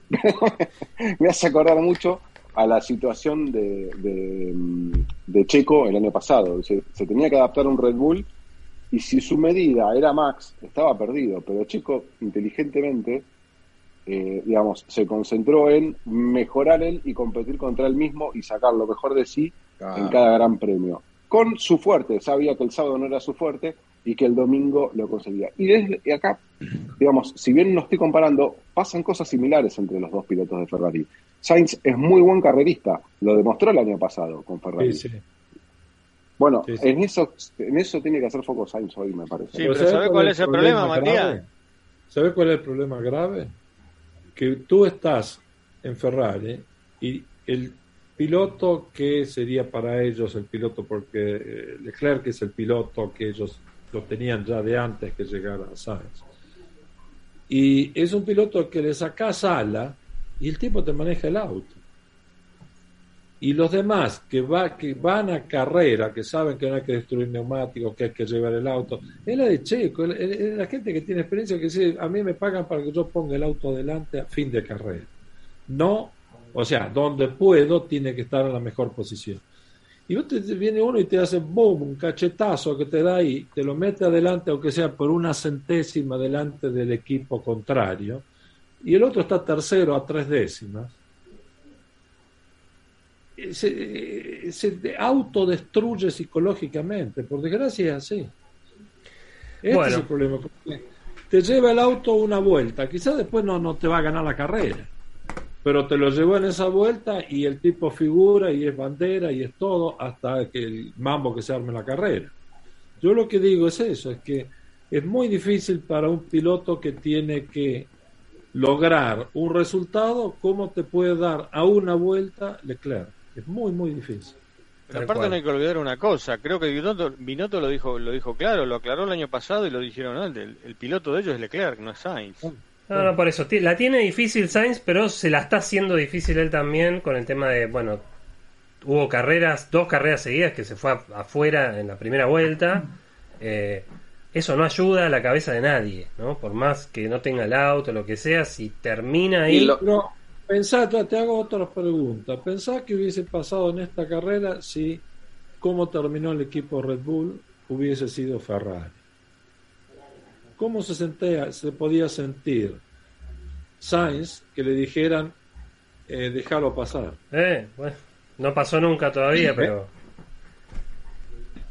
pero a este, a este paso... pero si estuviese por delante, no sé qué va a pasar. Y no sé qué va a pasar. Pero si seguimos a este paso de, diferencial de puntos entre ambos, es irremediable, creo yo, que en determinado momento en el futuro. pasar el momento Exacto, exactamente. Bien, bueno, a continuación de todo esto, el otro que se va es Max, y entonces ahí uno dice, eh, bueno, yo por lo menos pensé, para, pasa algo ahí, hay aceite, hay algo, porque no puede ser que dos pilotos se vayan en el mismo lugar, casi de la misma manera. A Max no lo pasa la cola porque lo volantea y lo endereza, a Sainz sí, y Max puede seguir derecho por, la... Porque tiene más carga aerodinámica, pero eso fue lo mismo. Claro. superaron el límite de tracción del automóvil. Entonces. En cambio, el Mercedes, el Ferrari, se le fue de cola porque lo llevó hasta allá, lo pudo salvar que no pegara con Sí, sí, sí, sí, podría haberse quedado en la grava. Se fueron los dos porque los dos estaban exigiendo el auto al máximo. Este, eh, no, no, totalmente. Pero eso abre, digamos, una, una nueva cuestión que fue la, la remontada de Max Verstappen que queda atrás de Russell y ahí es donde empieza eh, una digamos, una cantidad de vueltas que vimos, donde Max empezaba a abrir el, el, el, DRS y se le, se le cerraba automáticamente. Intentaba. Intentaba. Vos, Diego, mencionaste que cambiaron todo, eh, pero de todas maneras seguía habiendo este problema. En el medio hubo unas radios ahí como que el ingeniero le decía, para, para, no toques el pianito, eh, apretá una sola vez, entraron, tratar, pero no le entraba, no le encontraban la vuelta, ¿no? Sí, lo que mencionaste vos, o sea, el ingeniero lo estaba apretando mal en el pianito del DRS y eso hacía que abriera y se cerrara continuamente. Y después, bueno, se terminó solucionando, pero hasta ese momento no lo podía pasar a Pero realmente se solucionó, digamos, o sea, o después no lo tuvo que usar más, no sé, porque había vueltas que le, le abría y había vueltas que no. Lo que mencionas, Andy, no, no se supo más nada después de, de la carrera qué pasó con ese DRS. De hecho, le decían que, que, por ahí, que apretara una sola vez y que cuando salga del curve, o sea, cuando salga del piano, se ve que la vibración este, lo, venía afectando. Sí, igual, igual lo, a ver, de nuevo, ¿no? O sea, y este es otro de los temas de, fiabilidad, que bueno, eh, a ver, le afectó a Max Verstappen, aún así todo pudo ganar, pero también eh, si Leclerc no hubiese tenido este problema, coincido, obviamente la carrera la ganaba Leclerc, pero bueno, Leclerc tuvo el problema y finalmente lo termina ganando ahora. A raíz de todo esto, Mati, se dispara un cambio de estrategia en Red Bull, ¿no? O sea, hay un cambio de, estrategia con respecto a esto. O sea, lo hacen, lo hacen entrar a Max, no lo podía pasar a Russell. Bueno, chapó aparte la defensa de Russell, ¿no? ya, bueno, sí, son dos, tres cosas creo diferentes en, el momento de la carrera. Fíjate que en ese momento, eh, bueno, a Verstappen lo hacen parar en la 13-14, justo después de dos, tres vueltas después de, su, de su trompo o de su salida de pista. Este, pues no fue un trompo, no llegó a ser un trompo, como bien decían. Este, y queda atrás de, de Russell. Y ahí viene el, digamos, el problema de no poder abrir el, el DRS y perder mucho tiempo atrás de Russell. Un auto significativamente más lento. Este, bueno, después vamos a hablar con Carmona de un tweet que puso que me hizo reír mucho. Y después, justo Checo, que también ralentizaron, como ralentizaron a, a, Leclerc, lo hicieron parar más tarde que a Max. Este, Checo empezó a recortarles este, distancia, recortarles distancia, recortar distancia, hasta que inmediatamente llega a la casi a la cola de Verstappen y, creo que ahí este, empieza un poco ese e, e, ese doble juego de este, de, estrategia de Red Bull, ¿no? En el momento que le dicen a mm, que Checo pide dejarlo, que, que lo dejen pasar, o por qué no le piden a, a Verstappen que lo dejen pasar, creo que, digamos, ahí empieza un poco el juego de estrategia, ¿no, Jack? Sí, es, es, es el momento del cambio, ¿no? El momento de quiebre. O, las órdenes, sí, o las órdenes. Ahí empieza la, la, estrategia de Red Bull en carrera, entre Verstappen y, Checo. Aquí literalmente creo yo, y, voy a mencionar un punto que creo que fue lo que le molestó a mucha gente seguidora de Checo, es que el, el, ingeniero le dice a Checo, eh, después, eh, no recuerdo ahorita la palabra exacta, pero le dice que, eh, que se lo regresarán después el favor, ¿no? Que deje pasar a Max, que se lo pagarán de regreso, ¿no? Y Checo dice, ok. Ahí está el tema, ¿no? Que cuando vueltas más adelante, Checo necesitaba, por la estrategia que llevaba, necesitaba que, pues, no perder segundos pues no meten a Max, le estorba, le hace perder tiempo a Checo y encima lo meten creo que dos vueltas o tres vueltas después de eso, ¿no? Entonces, yo creo que eh, e, ese tipo de detalles se entiende y lo hemos dicho aquí, Mati, desde que, desde que ya se confirmó la noticia de la llegada de Checo a Red Bull, siempre dijimos, ojo, eh, no hay que perder de vista que es el equipo de Max Verstappen, el equipo que ha sido construido alrededor de Max Verstappen. Aquí está la prueba, ¿no? Y ha habido varias. Es el campeón del mundo, no está en discusión eso, ni la calidad de Max. Simplemente que hay aspectos que después, en el discurso final tras la carrera, no embonan con lo que vimos en el Gran Premio. Y creo que evidentemente, pues aquí la carrera de, de, Max cuando se sale de la pista, viene todo este tema, todo este cambio de estrategia, evidentemente la estrategia era en ese momento para batir a Russell y a Checo, no para batir a Leclerc. Esa es mi sensación, ¿eh? Respeto a quien piense diferente, pero creo yo que la carrera de Red Bull cambió de mira, cambió de objetivo a poner de nuevo a Verstappen en esa segunda posición para minimizar daños. Esa es la sensación que me queda a mí lo que pasa que, lo que eh, yo coincido con lo que decís vos, el, tema es que, eh, mirá, yo estoy buscando acá, vuelta, como decís, vuelta 27 pierde, eh, perdemos a Leclerc en la vuelta 27. Este, ¿Cómo no lo dejan pasar a Checo que va en otra estrategia? Hay tiempo para después devolver la posición. Esas cosas que no entiendo de Red Bull a veces. No sé, es que este, ese es el... Carmona y, Don Enrique, pero perdón, sí, Jaco. No, no, no, que tienes toda la razón. O sea, ese tipo de, situaciones que eh, a lo mejor en el momento, porque están pasando muchas cosas en carrera, no, no la tienes tan clara como cuando analizas fríamente ya con el periódico de lunes, como dicen ustedes, eh, eh, la carrera, te das cuenta de estas incongruencias, porque para mí es eso, son incongruencias en la estrategia de carrera de Checo Pérez, ¿no? Nada más. Bueno, igual esto obviamente generó toda una controversia que ahora después la vamos a charlar, Mati, pero porque obviamente después Checo se queja de todo esto, que no lo dejan, o sea, cuando le dicen que la cosa es al revés, dice unfair, but okay. Es que, a ver, yo lo que creo es que Checo no estaba diciendo no jugar en equipo, o sea, lo que demostró Checo es que juega en equipo. este, lo que es inentendible es por qué no lo dejan pasar, viendo justamente que Max está teniendo un problema con el DRS y que no lo está pudiendo solucionar básicamente, este, que no tiene solución aparentemente. Sí, aparte, en, todo caso, ya lo hemos visto muchas veces, eh, y lo, hemos visto a él mismo hacerlo el año pasado en Abu Dhabi, recuerden, cuando le hace perder toda la ventaja a Hamilton, fue él el que iba adelante de Hamilton, ¿ok? Y el que le complicó la cuestión. O sea que, en todo caso, uno podría pensar, déjalo pasar, que lo complique a Russell para que Russell se tenga que ocupar de otra cosa y ahí Max tenga más chance, incluso sin DRS.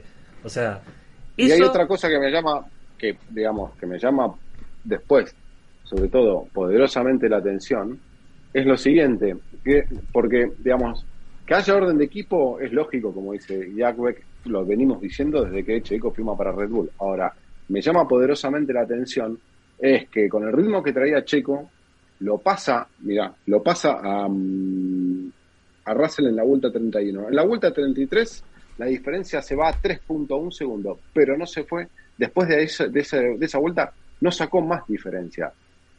No escuché las órdenes de equipo ni la radio y demás, pero seguramente. Por- porque tenía que seguir el ritmo de la estrategia. Mapa motor Tenía que seguir el bla, ritmo bla, de la ¿no? estrategia. Es llamativo. Es llamativo. A mí, para mí está A ver, perdón. Uno lamentablemente en esta situación tiene que ser absolutamente muy frío, muy frío. Este, yo creo que está clarísimo. Lo que pasa es que esto fue un golpe de sinceridad absoluta de Red Bull. Lame- A ver, yo lo lamento por todos los hinchas de, Checo, todo, todos, yo lo lamento, pero esta, este fue un golpe absolutamente sincero de Red Bull para con Checo Pérez, para la situación de Checo Pérez en el equipo. ¿Se acuerdan cuando yo les decía este, más de una vez con lo de Checo el año pasado, que lo, que lo palmeaban y qué sé yo, y qué sé yo, y que digo, a principio de año, cuando Checo llegó a estar adelante en el campeonato, ¿se acuerdan? Que yo le digo que no le saque 20 puntos más, que no le saque 20 puntos más adelante, que no se pare Max otra vez. Bueno, esto, esto que vimos ayer, es lo que realmente quiere Red Bull. Entonces yo lo lamento por los demás. A ver, esto es el funcionamiento, el funcionamiento absoluto de un equipo de Fórmula 1 que tiene un solo objetivo, que es ser campeón del mundo con Max Verstappen. Que era el mismo, el mismo objetivo que tenía el equipo Mercedes hasta el año pasado con Lewis Con Hamilton. Hamilton. ¿Te acordás cuando ustedes hablaban de ¿por qué Sí. Bota no lo va a pelear? Era esto, es exactamente esto que hizo Red Bull con Pérez. Lo hacía, lo que hay- lo hacía Mercedes con Botas. Y lo que Bueno, han hecho. Así muchos- era también, así también era Williams con eh, el australiano. Alan Jones, Alan Jones. No, no, pero, pero a ver, Enrique, yo no me fue, quiero ir tan lejos. también Eh, con, con, con Ferrari, con, con, ¿cómo se llama? Lo que quiere decir ver, Enrique ayer- que esto- lo que decís Ayer, pero, Schumacher, pero- con Schumacher. Schumacher. Claro. Pero discúlpenme, lo de Austria, no sabían cómo pararlo, Barrichello, para decirle, déjalo, que- Sí. déjalo que te alcance. No sabía cómo, todo- no sabía que, cómo decírselo. José, pero no te vayas tan lejos, José. ¿Qué hizo Red Bull con Weber? Sí.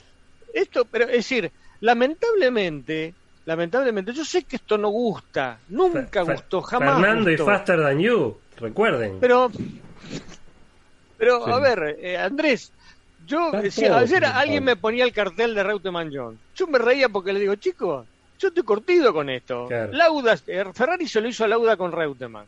Después pasó en, en, en, en William, dejando de lado el cartel. eh, todos no se olvidan que el cartel, el cartel famoso de Reutemann John, ¿sí? o de John Reutemann, era un, re- era un contrato bárbaro, firmado por Carlos Reutemann.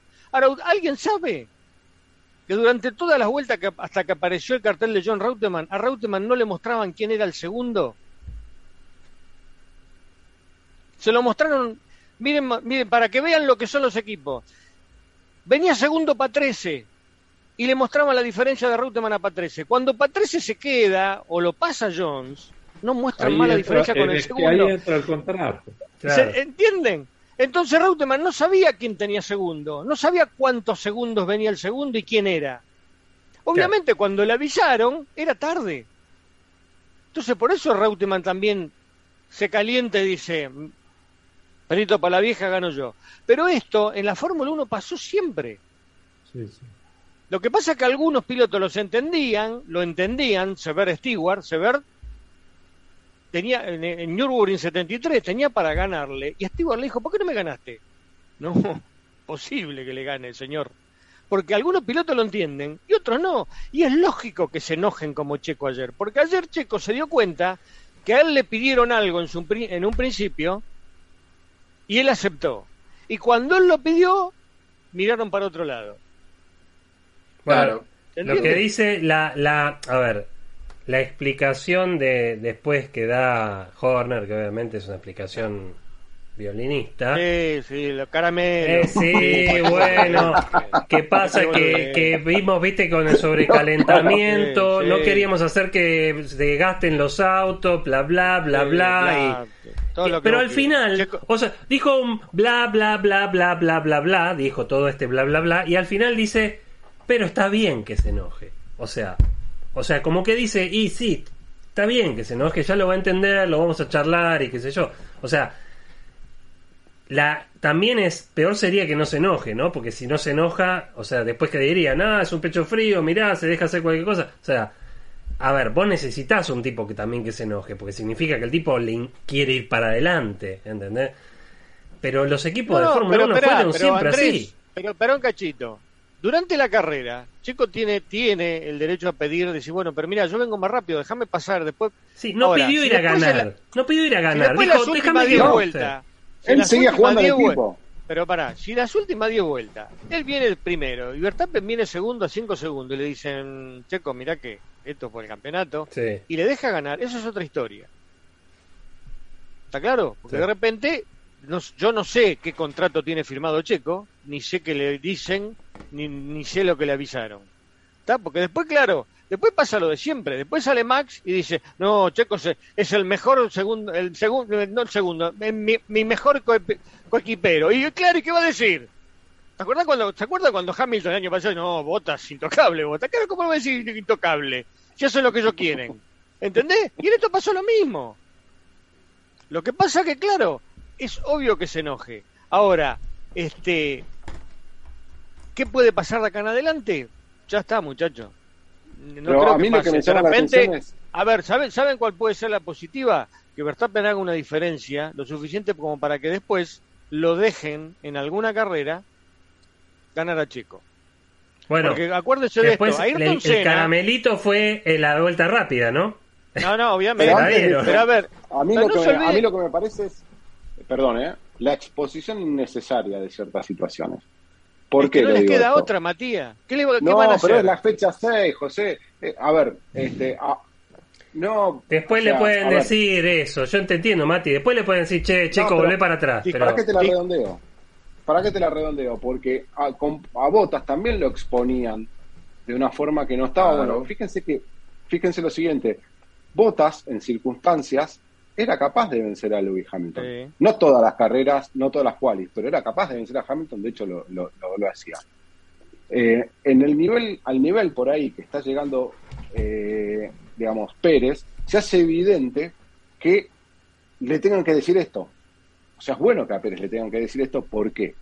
Porque están dando un ritmo mucho más cerca que su compañero de equipo y que en circunstancias como ayer, que Verstappen tenía un problema, y en carreras anteriores, Pérez tuvo en posición de poder ganarle al compañero de equipo.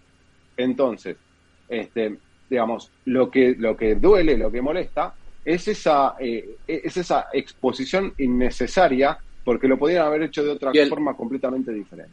Y el momento, ahí coincido contigo, el momento de la temporada en donde esto se da, ¿no? Pero ¿sabes qué pasa? Claro, yo lo entiendo eso, pero ¿sabes qué ocurre?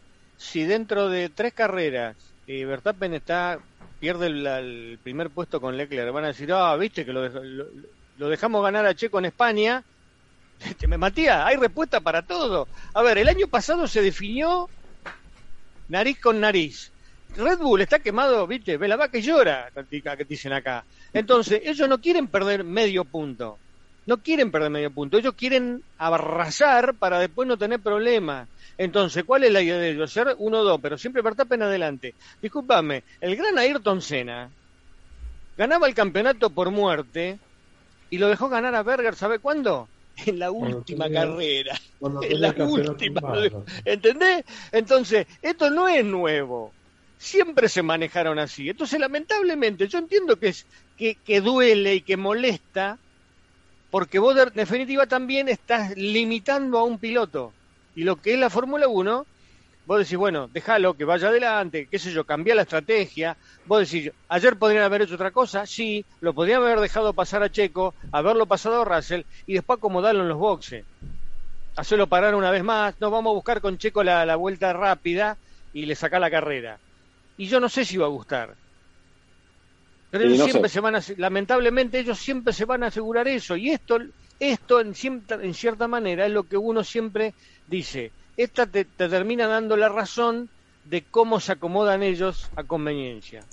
Pero, pero sabes que José también hay un punto importante y es que Sergio Pérez, si algo ha demostrado también es que es un tipo muy inteligente, sabe dónde está parado. Y Checo, a pesar de todo, no va a entrar en una disputa eh, de, de hacer esto más grande, etcétera. Él va a cerrar el pico, a bajar la visera y a hablar en la pista, como lo ha hecho toda su carrera. Y creo, yo de verdad creo que esta situación le ha picado todavía el orgullo a Sergio Pérez y estoy seguro que vamos a ver lo mejor de Sergio en las siguientes carreras, porque también ha entendido que si quiere volver a saborear la champaña en la parte más alta del podio, va a tener que vencer a su compañero Fair and Square a pesar de las estrategias y a pesar de todo lo que se presente. Sí, sí, cuestión de que sea ridículo la situación de que, o sea, que los obligue, que los obligue, digamos. ayer, bueno, a ver, ayer, ayer, este, perdón, ayer era una cosa fundamental, era tomar la punta tanto en el, en el campeonato de pilotos como en el campeonato de, de constructores, hacer un 1-2 y no podían jugar, porque si hubiesen dejado, es lamentable esto, pero si hubiesen dejado ganar a Pérez, que lo merecía, ¿qué pasaba? Jugaban en favor de Ferran. No podían, lamentablemente no podían. Eh, había que sacar la mayor cantidad de puntos ahora porque no saben si se le va a romper un no, Y aparte, Enrique, el golpe psicológico de bajarlos del campeonato de pilotos, ¿no? Es, eso es un golpe para Leclerc, un golpe para Ferrari. Fíjate que Ferrari salió a hablar enseguida. que que Ferrari la sufre más que todos los demás. Claro, totalmente. Tiene que venir ahora y ahora estarán preocupados porque si se rompió el motor se puede volver a romper. Totalmente. Mati. Yo no, con esto no estoy diciendo, perdonen, ¿eh? pero yo con esto no estoy diciendo que están mal las órdenes de equipo. A mí particularmente nunca me gustaron. O sea, ¿por qué? Porque, digamos, yo lo que le critiqué a Botas es hace cuatro años que haces el mismo papel, ¿dónde tenés el orgullo, el espíritu de competidor y demás? Está como el contrato firmado, no está en el orgullo. bueno, el orgullo lo volvés a renovar el año que viene con la misma perdona, perdona. El orgullo lo tenés que tener cuando vas a firmar el contrato. No, yo no, esto no me lo aguanto. Claro, claro. y me voy. Ya, Ahí lo firmaste. Una vez que, que firmaste. Sí, una vez que firmaste. Bueno, ustedes, hablando de Valtteri Bota, haciendo un paréntesis en todo esto, que dicho sea de paso, fue okay. el mejor del resto, ¿no? Eh, el otro día escuchaba que le hacía una nota y el tipo dice, estoy feliz, dentro y fuera de la pista, estoy feliz. O sea, el tipo está feliz. O sea, ¿por qué? Porque lo tienen en cuenta, porque lo dan bola, porque es el número uno, porque le va bien, porque llega, es el mejor del resto. Obviamente no va a ganar carreras, pero está ahí. Eh, o sea, era de Kimi. Kimi era lo mismo, ¿no? Sí. Fue bueno, por eso. ¿sí? Claro, pero a lo que voy es, ya lo ha, o sea, no lo llega a decir porque es parte de su creo, impor, digamos. Andy, no lo... es, es, sencillo. Eh, ¿Cola de león o cabeza de ratón? Sí. Sí, bueno, el... pero bueno, ¿qué pasa? Ahora. La, esa opresión me parece, por, por, lo, por, su, por su forma de hablar de cómo habla del tema, ¿no? Porque fíjate que eh, incluso cuando dijo lo de otra vez, estaba viendo cómo se peleaban los Mercedes. Y, o sea, ¿entendés? O sea, evidentemente al tipo le afectó toda esa cosa, ese tema lo afectó mucho, ¿no? Sí, sí, está disfrutando. Está Ahora, disfrutando. me parece que lo de Checo, a, a ver, si todos sabemos, eh, digamos, el papel que cumple Checo en, en, Red Bull, me parece que inteligentemente lo de tener, después, ok, lo hacemos, no es justo, y cuando termina la carrera dice, tenemos que hablar, me parece que no tienen que hablar, no van a hablar que la próxima carrera no lo va a dejar pasar a Verstappen. Otra cosa es la que hay que hablar, o estamos todos, no estamos sí, todos de acuerdo, ¿no? Sí, sí. Sí, totalmente. Muchachos. Pero, eh... A ver, yo creo que es una situación que está liquidada, me parece a mí, ¿eh? por más que haya escuchado y leído más de una consideración, yo creo que lo de Pérez, la continuidad de Pérez en Red Bull, creo que está asegurada. Este, no hay otra cosa. Red Bull salvo, nunca se sabe, José. Salvo una, sí, no, no, salvo una explosión nuclear y que te, te, aparezcan con una cosa rara, pero yo no lo Red creo. Red Bull es la definición de la picadora de carne de la Fórmula 1, o sea. Todo lo que vos quieras, pero sí. a ver, vos pensás después de este fin de semana, si vas y le, le preguntas, eh, disculpame, vos te pensás que no le preguntan a Max qué opina? Escuchame, le preguntan Max a los le agradeció en, ¿qué opina? el, en, la, en, en la en la conferencia. Le agradece, sí, sí, le dice, y, gra y, feliz por Checo Oye, también. Oye, y, y, también decir que, que Pierre Gasly eh, volvió a decir hoy que, que quiere el asiento de Red Bull. No sé si ya sabían. ¿Quién? Qué bueno que se lo den. Dale, dale, dale, contate con la otro, butaca, así, dale, tomá. contate otro Tomá, que- Espérame, Pero espérame. que le dé la Nada más- butaca. No, pero na- nada, más semana. dejen- nada más déjenme terminar nada más la frase. Gasly hoy en la mañana dijo que quiere el asiento de Red Bull, pero para Tsunoda. Sí. Bueno, dicho eso, ¿no? Sunoda, va calladito la boca todo el fin de semana por adelante de Gasly. Todo el fin de semana para adelante de Gasly. Ojo. Qué sé sea, yo. Ojo. Este, porque, a ver, todo el mundo le, le- le- digamos, todo este tema que se armó a- alrededor de Gasly con el tema de pedir el eh, ir a Red Bull, y bueno, yo no sé si no le afectó también negativamente, ¿entendés? Porque A ver, eso- yo, yo siempre, a ver. este, es como creo dice Mati, la eh, cabeza es todo, ¿viste? Hay un latiguillo que, todos, que lo usamos todos, ¿no es cierto? El tema de la pista. Andá y demostraron la pista Claro. y decís, ¿ven lo que hice? Bueno, ténganme en cuenta. Y mientras vos no lo demuestres en la pista, hermano, Es vos puro podés bla, bla. hablar, decir, yo quiero la butaca. Yo le, yo, yo hago, yo Horner voy y le doy una butaca, le regalo una butaca. ¿Qué sé yo? Sí, sí, sí. Una vieja que tenga guardada y se le regalo si quiere la butaca. Pero quiere, creo que el tema pasa por ahí. Es decir, a mí me, me molesta yo me cuesta entender, yo no sé si es un tema generacional, esto de, de exigir o de los pilotos que salen a hablar, y por lo general son los más jóvenes, ¿eh? que salen a hablar y dicen, no, porque yo, ¿viste? No, chicos, no es así. Yo no lo escucho. ¿viste? A golpearse el pecho y si yo soy el mejor, porque yo merezco eso. No, no. me parece no, que no, no es por ahí el tema. No, no, no es por ahí. Lo hemos No visto sé, también en Sainz, yo veo lo el de, pasado. yo veo yo veo lo de más experiencia a ver yo a ver Hamilton este no dice yo soy el mejor Verstappen viste yo no lo escucho decir ah yo soy el mejor del mundo y soy el campeón del mundo y ahora no me toca nada no no sé me parece que hay una cierta eh, eh, limitación viste ¿Por qué, ¿Sabes Enrique? por qué? Porque eso ya se lo dijeron al equipo. Claro, ya Todo está hecho como estuvo. Entonces tenemos que organizar el equipo. para- Claro. Enrique, y hablando de esto, eh, Toto Wolf, y hablando un poco de Mercedes, que claramente mejoró este fin de semana, por lo menos en Barcelona, ¿no? Eh, hay que ver qué pasa en las próximas carreras. Eh, todos escuchamos los mensajes del final de carrera donde le decían levanten porque es eh, riesgo de abandono. Levanten. Deja que te pasen, es riesgo de abandono. O sea, ese fue el mensaje. Y fue el mensaje que le dieron a los dos. Enrique lo mencionó un montón de veces que con esa ese empaquetado tan fino de, de los pontones iban a sufrir con sobrecalentamiento. Dicho y hecho, están sufriendo, Enrique. Eh, ¿Vos coincidís con Toto Wolf que Hamilton podría haber ganado la carrera por el ritmo que tenía? No. ¿Qué hacía? no ¿Quemaba el motor? No, no, no, pero, no, no, pero aparte hay otra cosa. Uno rompió el motor, que estaba en punto. El otro tuvo más problemas que los Pérez García. Y entonces, viste, era una carrera que era casi fue una tirar una moneda al aire y no sabía lo que salía. Claro. cambio de estrategia, decirle a un piloto que levante, que no lo un, un mambo total. Fue esto que al final la resolvieron bien como pudieron los de Red Bull, además quedaron todos quemados, porque Hamilton por más que partiera primero no ganaba. No tenía ritmo para ganar la carrera, tenía ritmo para pasar gente de atrás, pero eso pasa siempre. El problema es uno que tiene un auto de adelante.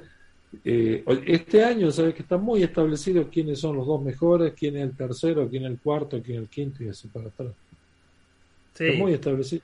está muy establecido. eh, igual, bueno, como lo que hablamos hace un rato, ¿no? Eh, cómo, cómo Russell se. Hoy por hoy, bueno, en los papeles Russell está mejor que Hamilton, ¿no? Entonces hay mucha gente que dice, eh, uh, mirá, ¿Por le pasa el Porque a Hamilton le duele estar donde está y a Russell es contento estar ahí. Es totalmente, Sí, claro. Totalmente, totalmente. Entonces, Eh, ahora- positivo, el otro vive en un fracaso. No, Mati, vos escribiste sobre esto. Sí, hoy escribí una nota de opinión en, en Motorlab, me, me digné a picar un poco de tecla. Vayan, vayan al sitio y búsquenla. Vayan al sitio y búsquenla. Creo que ya estamos en condiciones de decir que, que Russell validó esa, esa pre- presunción que tenemos todos de un futuro campeón, ¿no? Porque digamos, yo me acuerdo, yo fui uno de los primeros que dije, ojo, hay que darle, hay que darle tiempo cuando en aquel 2020 Gran Premio de Sakir, que ganó Checo, este, y que no ganó Russell por un error de Mercedes-Benz, todos dijeron que con ese auto le podía ganar a Hamilton.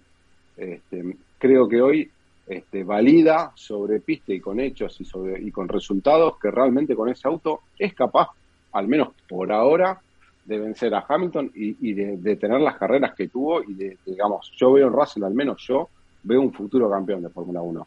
Sí, está en el equipo correcto, adecuado y con un auto que funcione y que, esté para ganar. Todos sabemos que también el, auto es muy importante, pero la carrera que hizo Russell ayer, la defensa que, hizo sobre, sobre Verstappen, más allá de que el DRS no funcionó, en una se defendió, o en dos se defendió con el DRS. La, pudo, la reacción, la reacción cuando más lo pasa. Impresionante, impresionante una frialdad, una... una Son pequeños detalles, ¿no? Autoridad. ¿No es mejor carrera sin DRS? Y, Porque hubiese sido toda la carrera, hubiese sido así del primero al último. De la otra forma ahora, tenemos una cosa mentirosa, si vos ves que parece que cuando te pasan en el vídeo, ¿no? De la repetición cuando lo van a pasar. Parece que uno tipo está parado esperando el colectivo y lo pasan. Sí, no, muy bien. ¿Eh? pero no se, pero no se pasarían, Enrique. Bueno, que no se pasen, pero luchen. Sí, es, es, es un tema. Yo... yo... estoy del lado de Enrique Scalabrini. Sí, no, a ver, a mí nunca me gustó, a mí nunca me gustó el DRS porque aparte es así.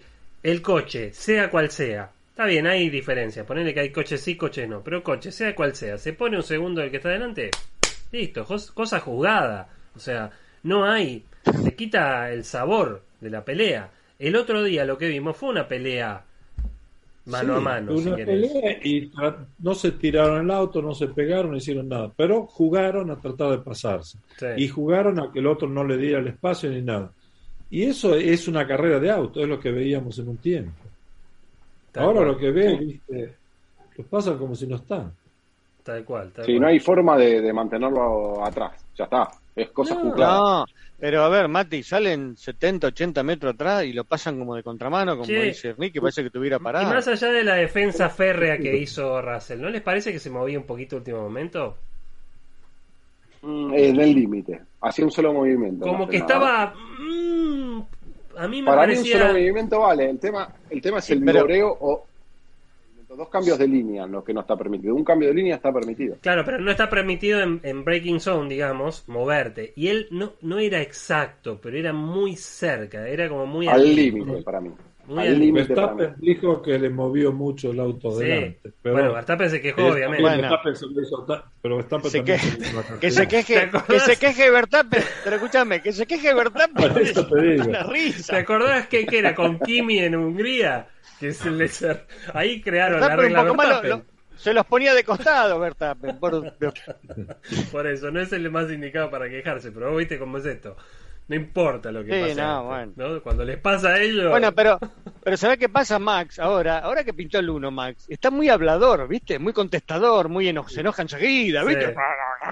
¿Viste cómo se enoja? Bueno, ante nada, el no nada. En la transmisión que yo estaba escuchando, cuando se viene acercando Checo, nada, todas las vueltas anteriores Max estaba despotricando. Ah, pero no, que el DRS no anda, qué sé yo, y no lo podía. Que... fuera, fuera de. imagínate, yo creo que esto tiene que haber estado en, en, la charla en, en, el pitwall, de decir, imagínate decirle en ese momento a Max, che, bueno, Max, además de todo esto que te está pasando, déjalo pasar a Checo.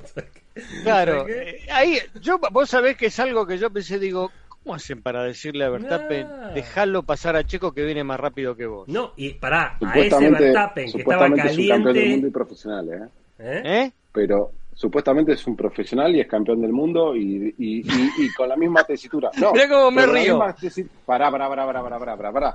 Con la misma tesitura. Pero ¿cuántas veces Hamilton dijo de, de Bottas? Carmen Bottas. Con la misma posición que tomó Horner, decir, bueno, Checo después lo va a entender Verstappen también después lo iba a entender. Sí. Sí. No, pero están peleando contra la Ferrari y no podían perder un punto. Ese, ese fue el punto. Bueno. Se quedó el otro, bueno, hay que, hay que sacarla, hay que recuperar todos los puntos y ahora le están adelante. No sé cuánto no, estoy de acuerdo. Pero, pero es, estoy de acuerdo. es una cosa que no perdono. Bien, bueno, eh, José, ya yendo para cerrar el podcast en, en algunos minutos, eh, vamos a hablar un poco también de la previa. Tenemos previa, ¿no? Este, este fin de semana tenemos carrera en Mónaco. Gran remontada de Hamilton y listo. Gran remontada de Hamilton, bien, sí, obviamente, una Dale, remontada. Pero hubo otro que hizo una gran remontada, realmente, que fue Fernando Alonso también, ¿no? Fernando Salió Alonso largó 20, último. terminó 9. Sí, último, último. ¿Cómo lo viste a José, a Fernando Y, al- Alonso? y bueno, pero esa, a ver, a mí no me extraña un poquito es Alonso. Es decir, de- después le llama la atención, en la primera vuelta pasó 5 o 6 autos. Bueno, no, Fernando, a ver, yo lo que voy es esto. A mí me parece que lo de, de Alonso con Alpine está finiquitado. Me parece Sí. a mí. O sea, Yo creo que me parece que. La- las reacciones que hay este, y, la- y las respuestas que hay y, y- y lo que él refleja. Capaz que mañana sale y firma por dos años. Pero me da la sensación que no hay un feeling, ¿viste? No puede ser que el CEO de Renault, de Alpine, cada vez que habla, meta en el medio a Piastri. ¿Entendés? No me suena. No puede ser que diga, y tenemos tres pilotos. A ver, si tenés que nombrar que tenemos tres pilotos, así el, el otro se llame Ayrton, eso es el piloto reserva. Entonces vos estás pensando ya que si tenés que meterlo dentro del paquete es porque algún hueco se te va a hacer. ¿Se entiende a dónde apunto? Y esto es una opinión mía y es lo que yo, yo el reflejo que yo tengo de Alpine desde aficionado, ¿no? De lo que a mí me llega. Dejando de lado los comentarios, lo que yo alguna vez en algún momento dijo Jacques o el mismo digo con el tema de que de que hay una, una historieta alrededor de Alonso y irse a Aston Martin y a otro lado y qué sé yo qué. Me parece a mí que, el, el- vuelvo a repetir lo que dije, digo, al- a Alonso le han pasado cosas, mismo en carrera con Ocon, que yo hubiese esperado otra reacción. Y, y Alonso es como que no reaccionó, es como que para él es cosa juzgada, que él trata de hacer lo mejor posible. El sábado lo mandaron al muere, porque lo largaron en un momento que no lo tenían que largar. Y viste, él pataleó, dijo, y pero me largan, viste, y quedó ahí en la nada. Le hicieron largar último, él hizo lo suyo, pero como dice Enrique, a ver, hoy por hoy este, está clarito de que tanto Mercedes como Alpine tienen un auto para pasar a, cuat- a los 6, 7 que tiene adelante tranquilamente. ¿Está? Lo de Hamilton, no es que yo desmerezca lo de Hamilton, quedó a 54 segundos de la punta en la primera vuelta. Y llegó a estar a 11 segundos de Russell. Muchos dicen, no, estaba para ganar. No, no sé si estaba para ganar. No, no. A ver, Mercedes todavía está lejísimo. Está lejísimo en carrera, tanto de Red Bull como de Ferrari. Obviamente, cl- claro, pero ¿qué pasa? Lo demás está muy mal. Entonces es lógico que los Mercedes sean la tercera fuerza hoy, porque los demás están malísimos. ¿Quién es el que le puede hacer fuerza a Mercedes? ¿Alpine?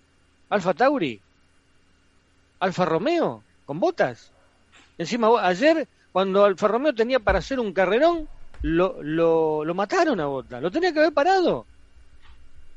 Sí, no. Entonces bueno, Bottas me se llama la quejó, atención. vos viste lo que dijo. Ahora, claro, dijo, che, ahora- me ahora parece que este, esta estrategia no, no funcionó. Volviendo a lo de Alonso, No funcionó. me parece que Alonso es esto. Es lo que yo siempre quiero, es lo que siempre yo les digo. Digo, yo por eso lo quiero en la cancha, Alonso, porque sé que el que me puede demostrar algo distinto a los demás. Con respecto a de 20 pilotos, está dentro de esos 5 o 6 que son distintos. Entonces, este, pero me llama la atención, a ver, el Alpine es esto, no le pidan más. Basta de que, en teoría, en teoría, en teoría, en teoría es una nada, no anda ese auto. Está para entrar a los 10, nada más. Que puede, Alonso puede sacar una vuelta de esas magistrales, pero después no le pidan otra cosa. Pero me parece a mí que la relación, y, y escuchando a mucha gente, leí a mucha gente que, que está en el tema, que ayer tuvo la posibilidad, o este fin de semana, de estar en los boxes mirando al PIN y al, al trato con Alonso y a Alonso dentro del PIN, me parece que es un, es un hasta luego, me parece. Ahora, ¿qué va a hacer Bueno, Alonso? después, este, José, el problema del cambio de rueda. La cara del, del director de, Y bueno. de Alpine, ¿viste? Cuando, al final es una detrás de otra. Vos viste, sí, fue, no, es que fue un... Y pero, a ver, vos, vos tenés un tipo que larga último, viene con como recupera, pasa gente, pasa gente, pasa gente, y después van y viste un mecánico se le traba la rueda. Y sí, te da ganas de agarrar el mecánico y Y, tirarlo al medio de la pista. Y- pero bueno, y hay algo, hay algo también que son, son pequeños indicios que te van llevando a algo, ¿ves? al, inicio de la carrera, en la parrilla eh, previa al arranque de la carrera, entrevistan a Luca de Meo y habla de que sí, que tienen tres pilotos, pero se enfoca hablando de Esteban Ocon y de Oscar Piastri. Ah, y de Alonso, sí, eh, bueno, vamos a ver cuál será la decisión. Pero ese tipo de detalles dicen mucho, ¿ves? De, de, de cómo está la situación interna en Alpine. Entonces, yo creo que sí están pasando cosas. a ver por qué se pudrió a ese nivel, ¿no? Porque Alonso eh, es un héroe para Renault, en definitiva. No, ¿sabes cuál es el sí, No, no, Alonso pensaba que el automóvil estaba para más. Sí. Y el auto está para estar en A ver, lo dijo, lo dijo el fin de semana, ¿eh? dijo hay que seguir mejorando el coche porque así no. A mí no me cabe ninguna duda que en los voces internos Alonso se debe haber hecho, hecho escuchar o cayó en la volteada de donde realmente está ese auto y dijo, no, esto casi no va, bueno, trataré de hacer lo mejor posible y veo qué hago el año que viene. Fíjense la diferencia de puntos, bien, muy bien dice Eduardo Ferrando acá en el, chat que el que tiene todos los puntos es Ocon, o sea, fíjense la diferencia de puntos que hay entre Alonso y Ocon, ¿no? Es, es, llamativa. Sí. sí, totalmente.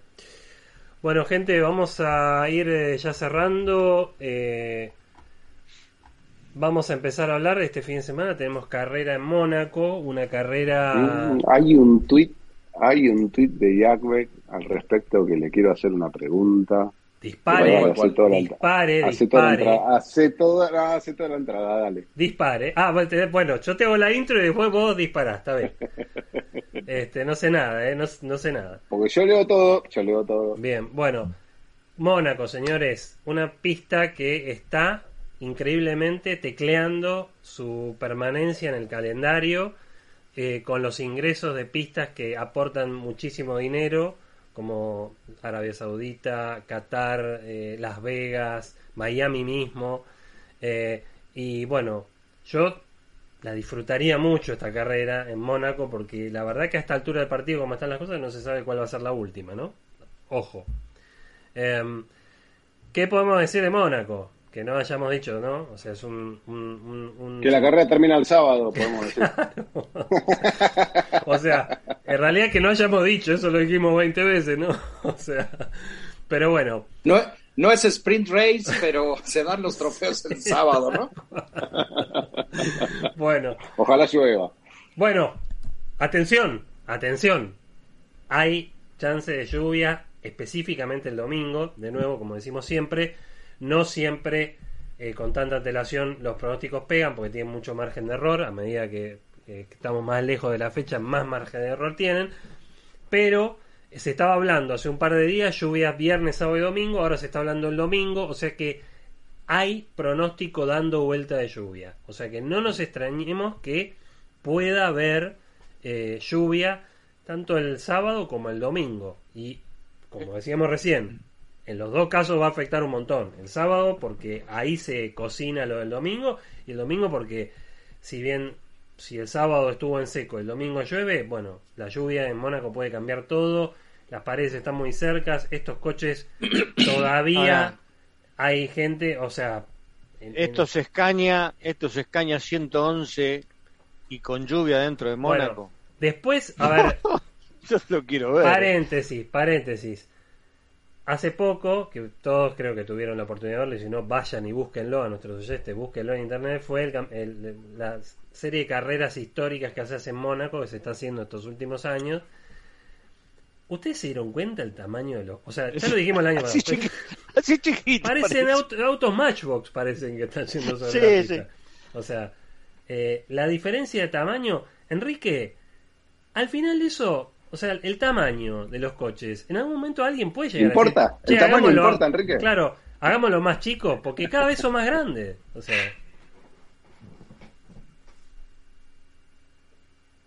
Está sin, está sin sonido, Enrique. Ahí está, ahí está, ahí está, ahí te ah, No, el problema es que con el la distancia entre ejes aumenta y aumenta la estabilidad del automóvil. Y eso permite estos, estos um, automóviles con tantos caballos poder tenerlos, porque si pusieran los mismos, la misma potencia con motores eléctricos, con reacciones violentas como tiene el, el torque, el motor eléctrico. En automóviles de distancia entre ejes tan cortas serían inmanejables, eh, harían trompa en medio de la recta, sería imposible de llevar. Lo que ocurre es que mm, son necesarios, van bien y, y, para este reglamento, para esta potencia, para este torque, para todo este mambo que tienen estos motores, eh, esta es la distancia de interés ideal. O sea, es la forma de poder llevar mejor este tipo de automóviles. Si tuviésemos un automóvil de otro tipo de motor, con otra potencia, con una progresividad mucho más variable, entonces necesitarías tener menor distancia entre ejes. Y además, mayor distancia entre ejes, mayor carga dinámica. Claro. Entonces esto también es una de las cosas por, por las que lo usan. Yo de todas maneras pienso que Monte Carlo va a ser una carrera interesante. Creo que ahí Red Bull tendría que estar en una buena posición. Y habría que ver, este, por, por la carga aerodinámica que tienen ellos, y habría que ver eh, si llueve, no llueve, cómo van, van a llevar el automóvil. Y ahí se necesitan pilotos que sean muy rápidos con el volante para poder, cada error, poder controlar. Claro. Pienso es que van a haber muchos contra la pared. Y yo opino lo mismo. Mati, estás levantando la mano. Sí, justamente de lo que está hablando don Enrique, me gustaría ahora sí pasarle a, a no me acuerdo si fue ayer o hoy, porque ya con esto de Twitter no me acuerdo lo que pasó ayer o, si, o, lo que pasó hoy. Pusiste un tweet que eh, históricamente los últimos sectores de Barcelona indican, digamos, o indicaron los autos que iban a, rendir bien en el Gran Premio de Mónaco. Y justamente fueron los dos Mercedes-Benz que marcaron los mejores tiempos ayer en el último parcial de Barcelona. Sí, los pongo en, contexto. A ver, en, las últimos, en los últimos años, eh, por dos razones principales, el sector 3 de Barcelona ha sido la principal referencia de los equipos para tener, digamos, una buena idea de quién va a andar bien en Mónaco y eh, les pongo un ejemplo. El año pasado, en el sector 3 en Barcelona, fue Red Bull el más rápido, seguido por Ferrari, lo cual sorprendía y decían, Ferrari irá a andar bien en Mónaco. ¿Cómo quedó la carrera? Les recuerdo, ganó Max Verstappen y terminó Carlos Sainz en la segunda posición. Ahora, en este 2022, eh, los dos Mercedes marcaron el mejor tercer sector y el mismo Matías Binotto salió a decir que espera que Mercedes esté peleando por el triunfo en Mónaco por lo que mostraron en ese sector 3 el día de ayer. Mira vos, qué interesante. Pero eso es posible. Lo que tendríamos que ver quién hace la mejor clasificación, porque me parece que este año va a ser muy difícil pasar. Sí. No, no se pasa más. lo que pasa es que Montecarlo, yo Montecarlo como las 24 horas de Le Mans, la carrera en sí es el, el tema, no es que se pasen o se corran o qué sé yo qué. El tema, el desafío es correr ahí adentro. Y llegar al final, ¿no? Y llegar al, final. al final, a ver, y llegar al final. Ha pasado muchas veces que, a ver, han ganado tipos que no que nadie esperaba que, ganasen ahí adentro. Es decir, por cuestiones de carrera. Pero eso es lo que tiene Monte Carlo. Ahora, si desaparece, y ya dijimos, pues, yo creo que, a ver, de acá a 10 años no sé si va a haber carreras en Europa de Fórmula 1, pero bueno. Así vamos. Por ahí hay carreras en la luna, mira. Este, bueno, neumáticos C3, C4 y C5, o sea, la gama más blanda, como era de esperarse. Em, y, bueno, la, todo lo que es, digamos, la el circuito tiene tracción, tiene mucho downforce. La evolución del circuito lo hemos visto muchas veces, ¿no? Como es un circuito callejero, evoluciona mucho durante el fin de semana. Así que semana. Las pruebas son el viernes, corrigieron, no van, perdón, no van a ser el jueves. Eh, ah, claro, exactamente. Bueno, eh, y bueno, nada, como siempre decimos, ¿no? Y lo que acaba de decir, no, nada más que agregar. Mónaco es Mónaco. Eh, como decía, creo que era Nelson Piquet, que decía que correr en Mónaco era como andar en la bicicleta en tu living. Lleven muchas trompas, eso sí, ¿eh? Sí. Y con el costo, a ver, cuidado con el presupuesto, cómo afecta el presupuesto Mónaco, cómo afecta el presupuesto, ¿no? Porque este A fin de año van a terminar con trompa de madera, ¿viste? De cartón. suspensiones, trompas, eh, cajas, cajas, porque fíjense cómo, cómo se le fue el otro día, pobre, ¿no? Que a, Leclerc se le chocó la 312. la, ¿qué era? ¿Cuál era la, la que chocó José, el modelo exacto ese? Esa era la B3. La B3. Del 74. Bueno, que se queda sin frenos, aparentemente le estalla el... Sí, lo, lo mataron, después se vio clarito de que... A ver, hay, hay, sensaciones, pobre, pobre Leclerc lo mataron, pero bueno, después estaba claro que, se queda sin freno. Pero bueno, pegó de cola y hoy pegar de cola con un auto es romper la caja también, ¿no? Entonces... No, eh... bueno, esos autos, la caja la tenía que agarrar a martillar. Sí. Tal cual. Así que bueno. Bueno, entonces esto... Con esto cerramos la, la previa. Y bueno, antes de cerrar el podcast, como siempre, muchachos, hacemos la, porra. Le mandamos un saludo a Diego que, bueno, se quedó sin internet, nos dijo hace un rato, estuvo tratando de intentar y no, no se pudo volver a reconectar. Así que le mandamos un saludo grande, no lo vamos a tener en la porra hoy, pero bueno, nos toca a nosotros hacer nuestra porra. José. Pues yo la paso. Dale. Eh, está difícil, ¿eh? Y bueno, pero yo siempre voy al, a lo difícil. Este, yo creo que la porra se Verstappen Va a ganar Verstappen. Segundo Leclerc y tercero Checo. Ok. Bien. Y, vuelvo a repetir lo que. Y no me extrañaría que, haga, que haya otro uno o dos de, Pero Ferrari va a ir con, con el cuchillo entre los dientes. Pero no me extrañaría un 1 2 de Red Bull, ¿eh? Bueno, podría ser. Podría ser. Y ¿vos qué opinas? Eh, esta sí está difícil, pero me la voy a jugar. Eh, por alguna razón creo que, que sí, que Mercedes, que Mercedes va a estar en la pelea. Voy por una pole de Lewis Hamilton y triunfo en carrera de Verstappen. Eh, algo le pasa a Luis por ahí. Termina abandonando. Segundo, Checo Pérez y tercero Leclerc. Bien, perfecto.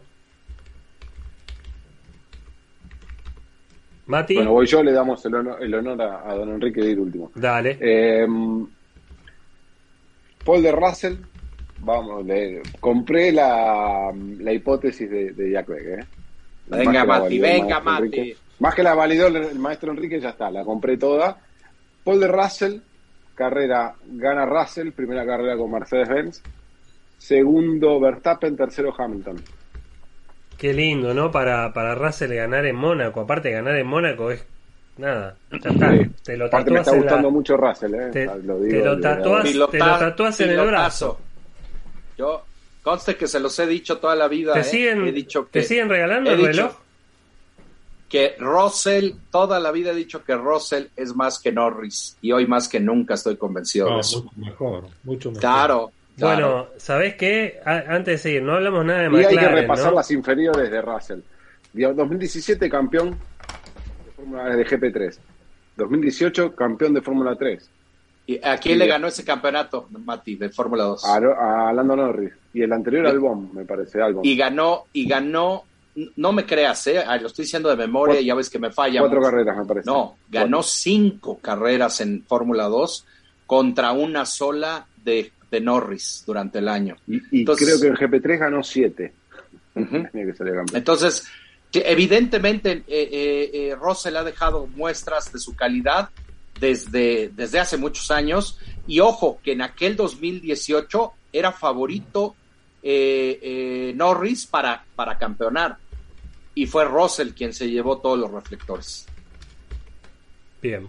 Y yo pienso que es el, Depende cómo va, qué va a suceder con Mercedes, pero es el próximo piloto, pienso, para estar en el tope de la, de la Fórmula 1. Para estar ahí peleando con los mejores, sí, coincido. Yo coincido. Bueno, voy yo con la mía y lo dejamos a Enrique para el final. Bueno, yo, para mí, Ferrari va a resurgir y va a ser Paul de Leclerc, carrera de Leclerc, segundo Sainz y tercero Verstappen. 1-2 de Ferrari contestándole 1-2 de Red Bull y se pone lindo el campeonato. Esa es mi predicción.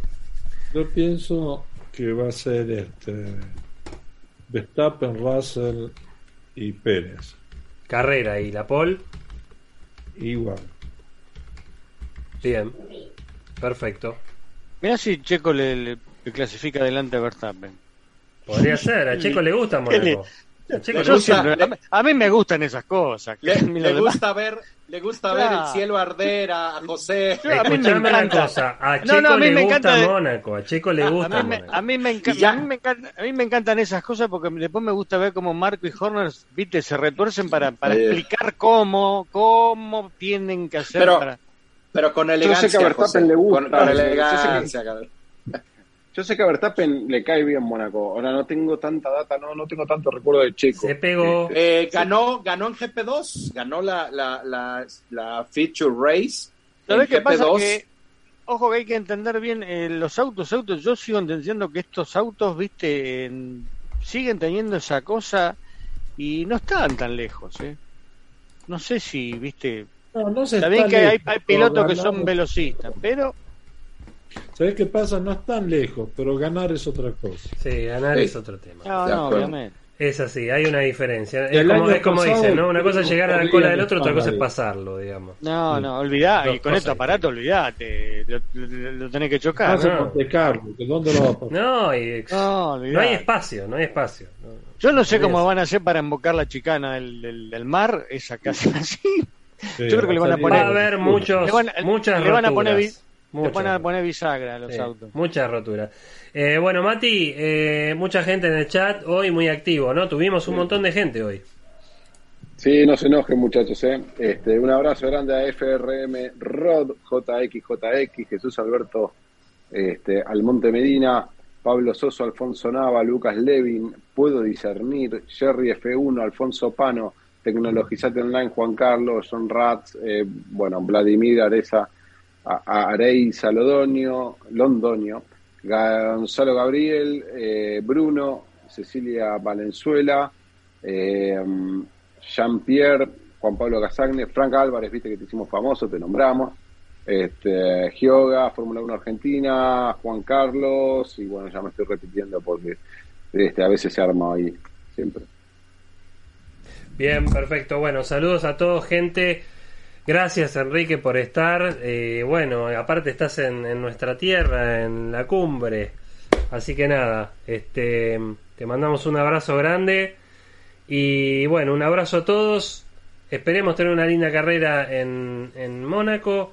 Y bueno, ojalá nada, que, esté, que sea divertido, por lo menos. ¿no? O sea, que, que haya lluvia, que haya cambio, que haya. Nada. Que sea una buena carrera. Que sea una buena carrera. Que sea una buena carrera. Eh, gr- gracias a todos los que están del otro lado. Acuérdense de dejarnos la, mm, la porra una vez que el video esté colgado como video en los comentarios. Este, bueno, gracias eh, Carmona, gracias Jack Beck y gracias por el honor, don Enrique. Nos Un vemos. abrazo enorme a todos. Un placer Gracias. como siempre. Un abrazo, Saludos a Enrique. todos. Nos vemos a todos. Adiós. Gracias, maestro. Saludos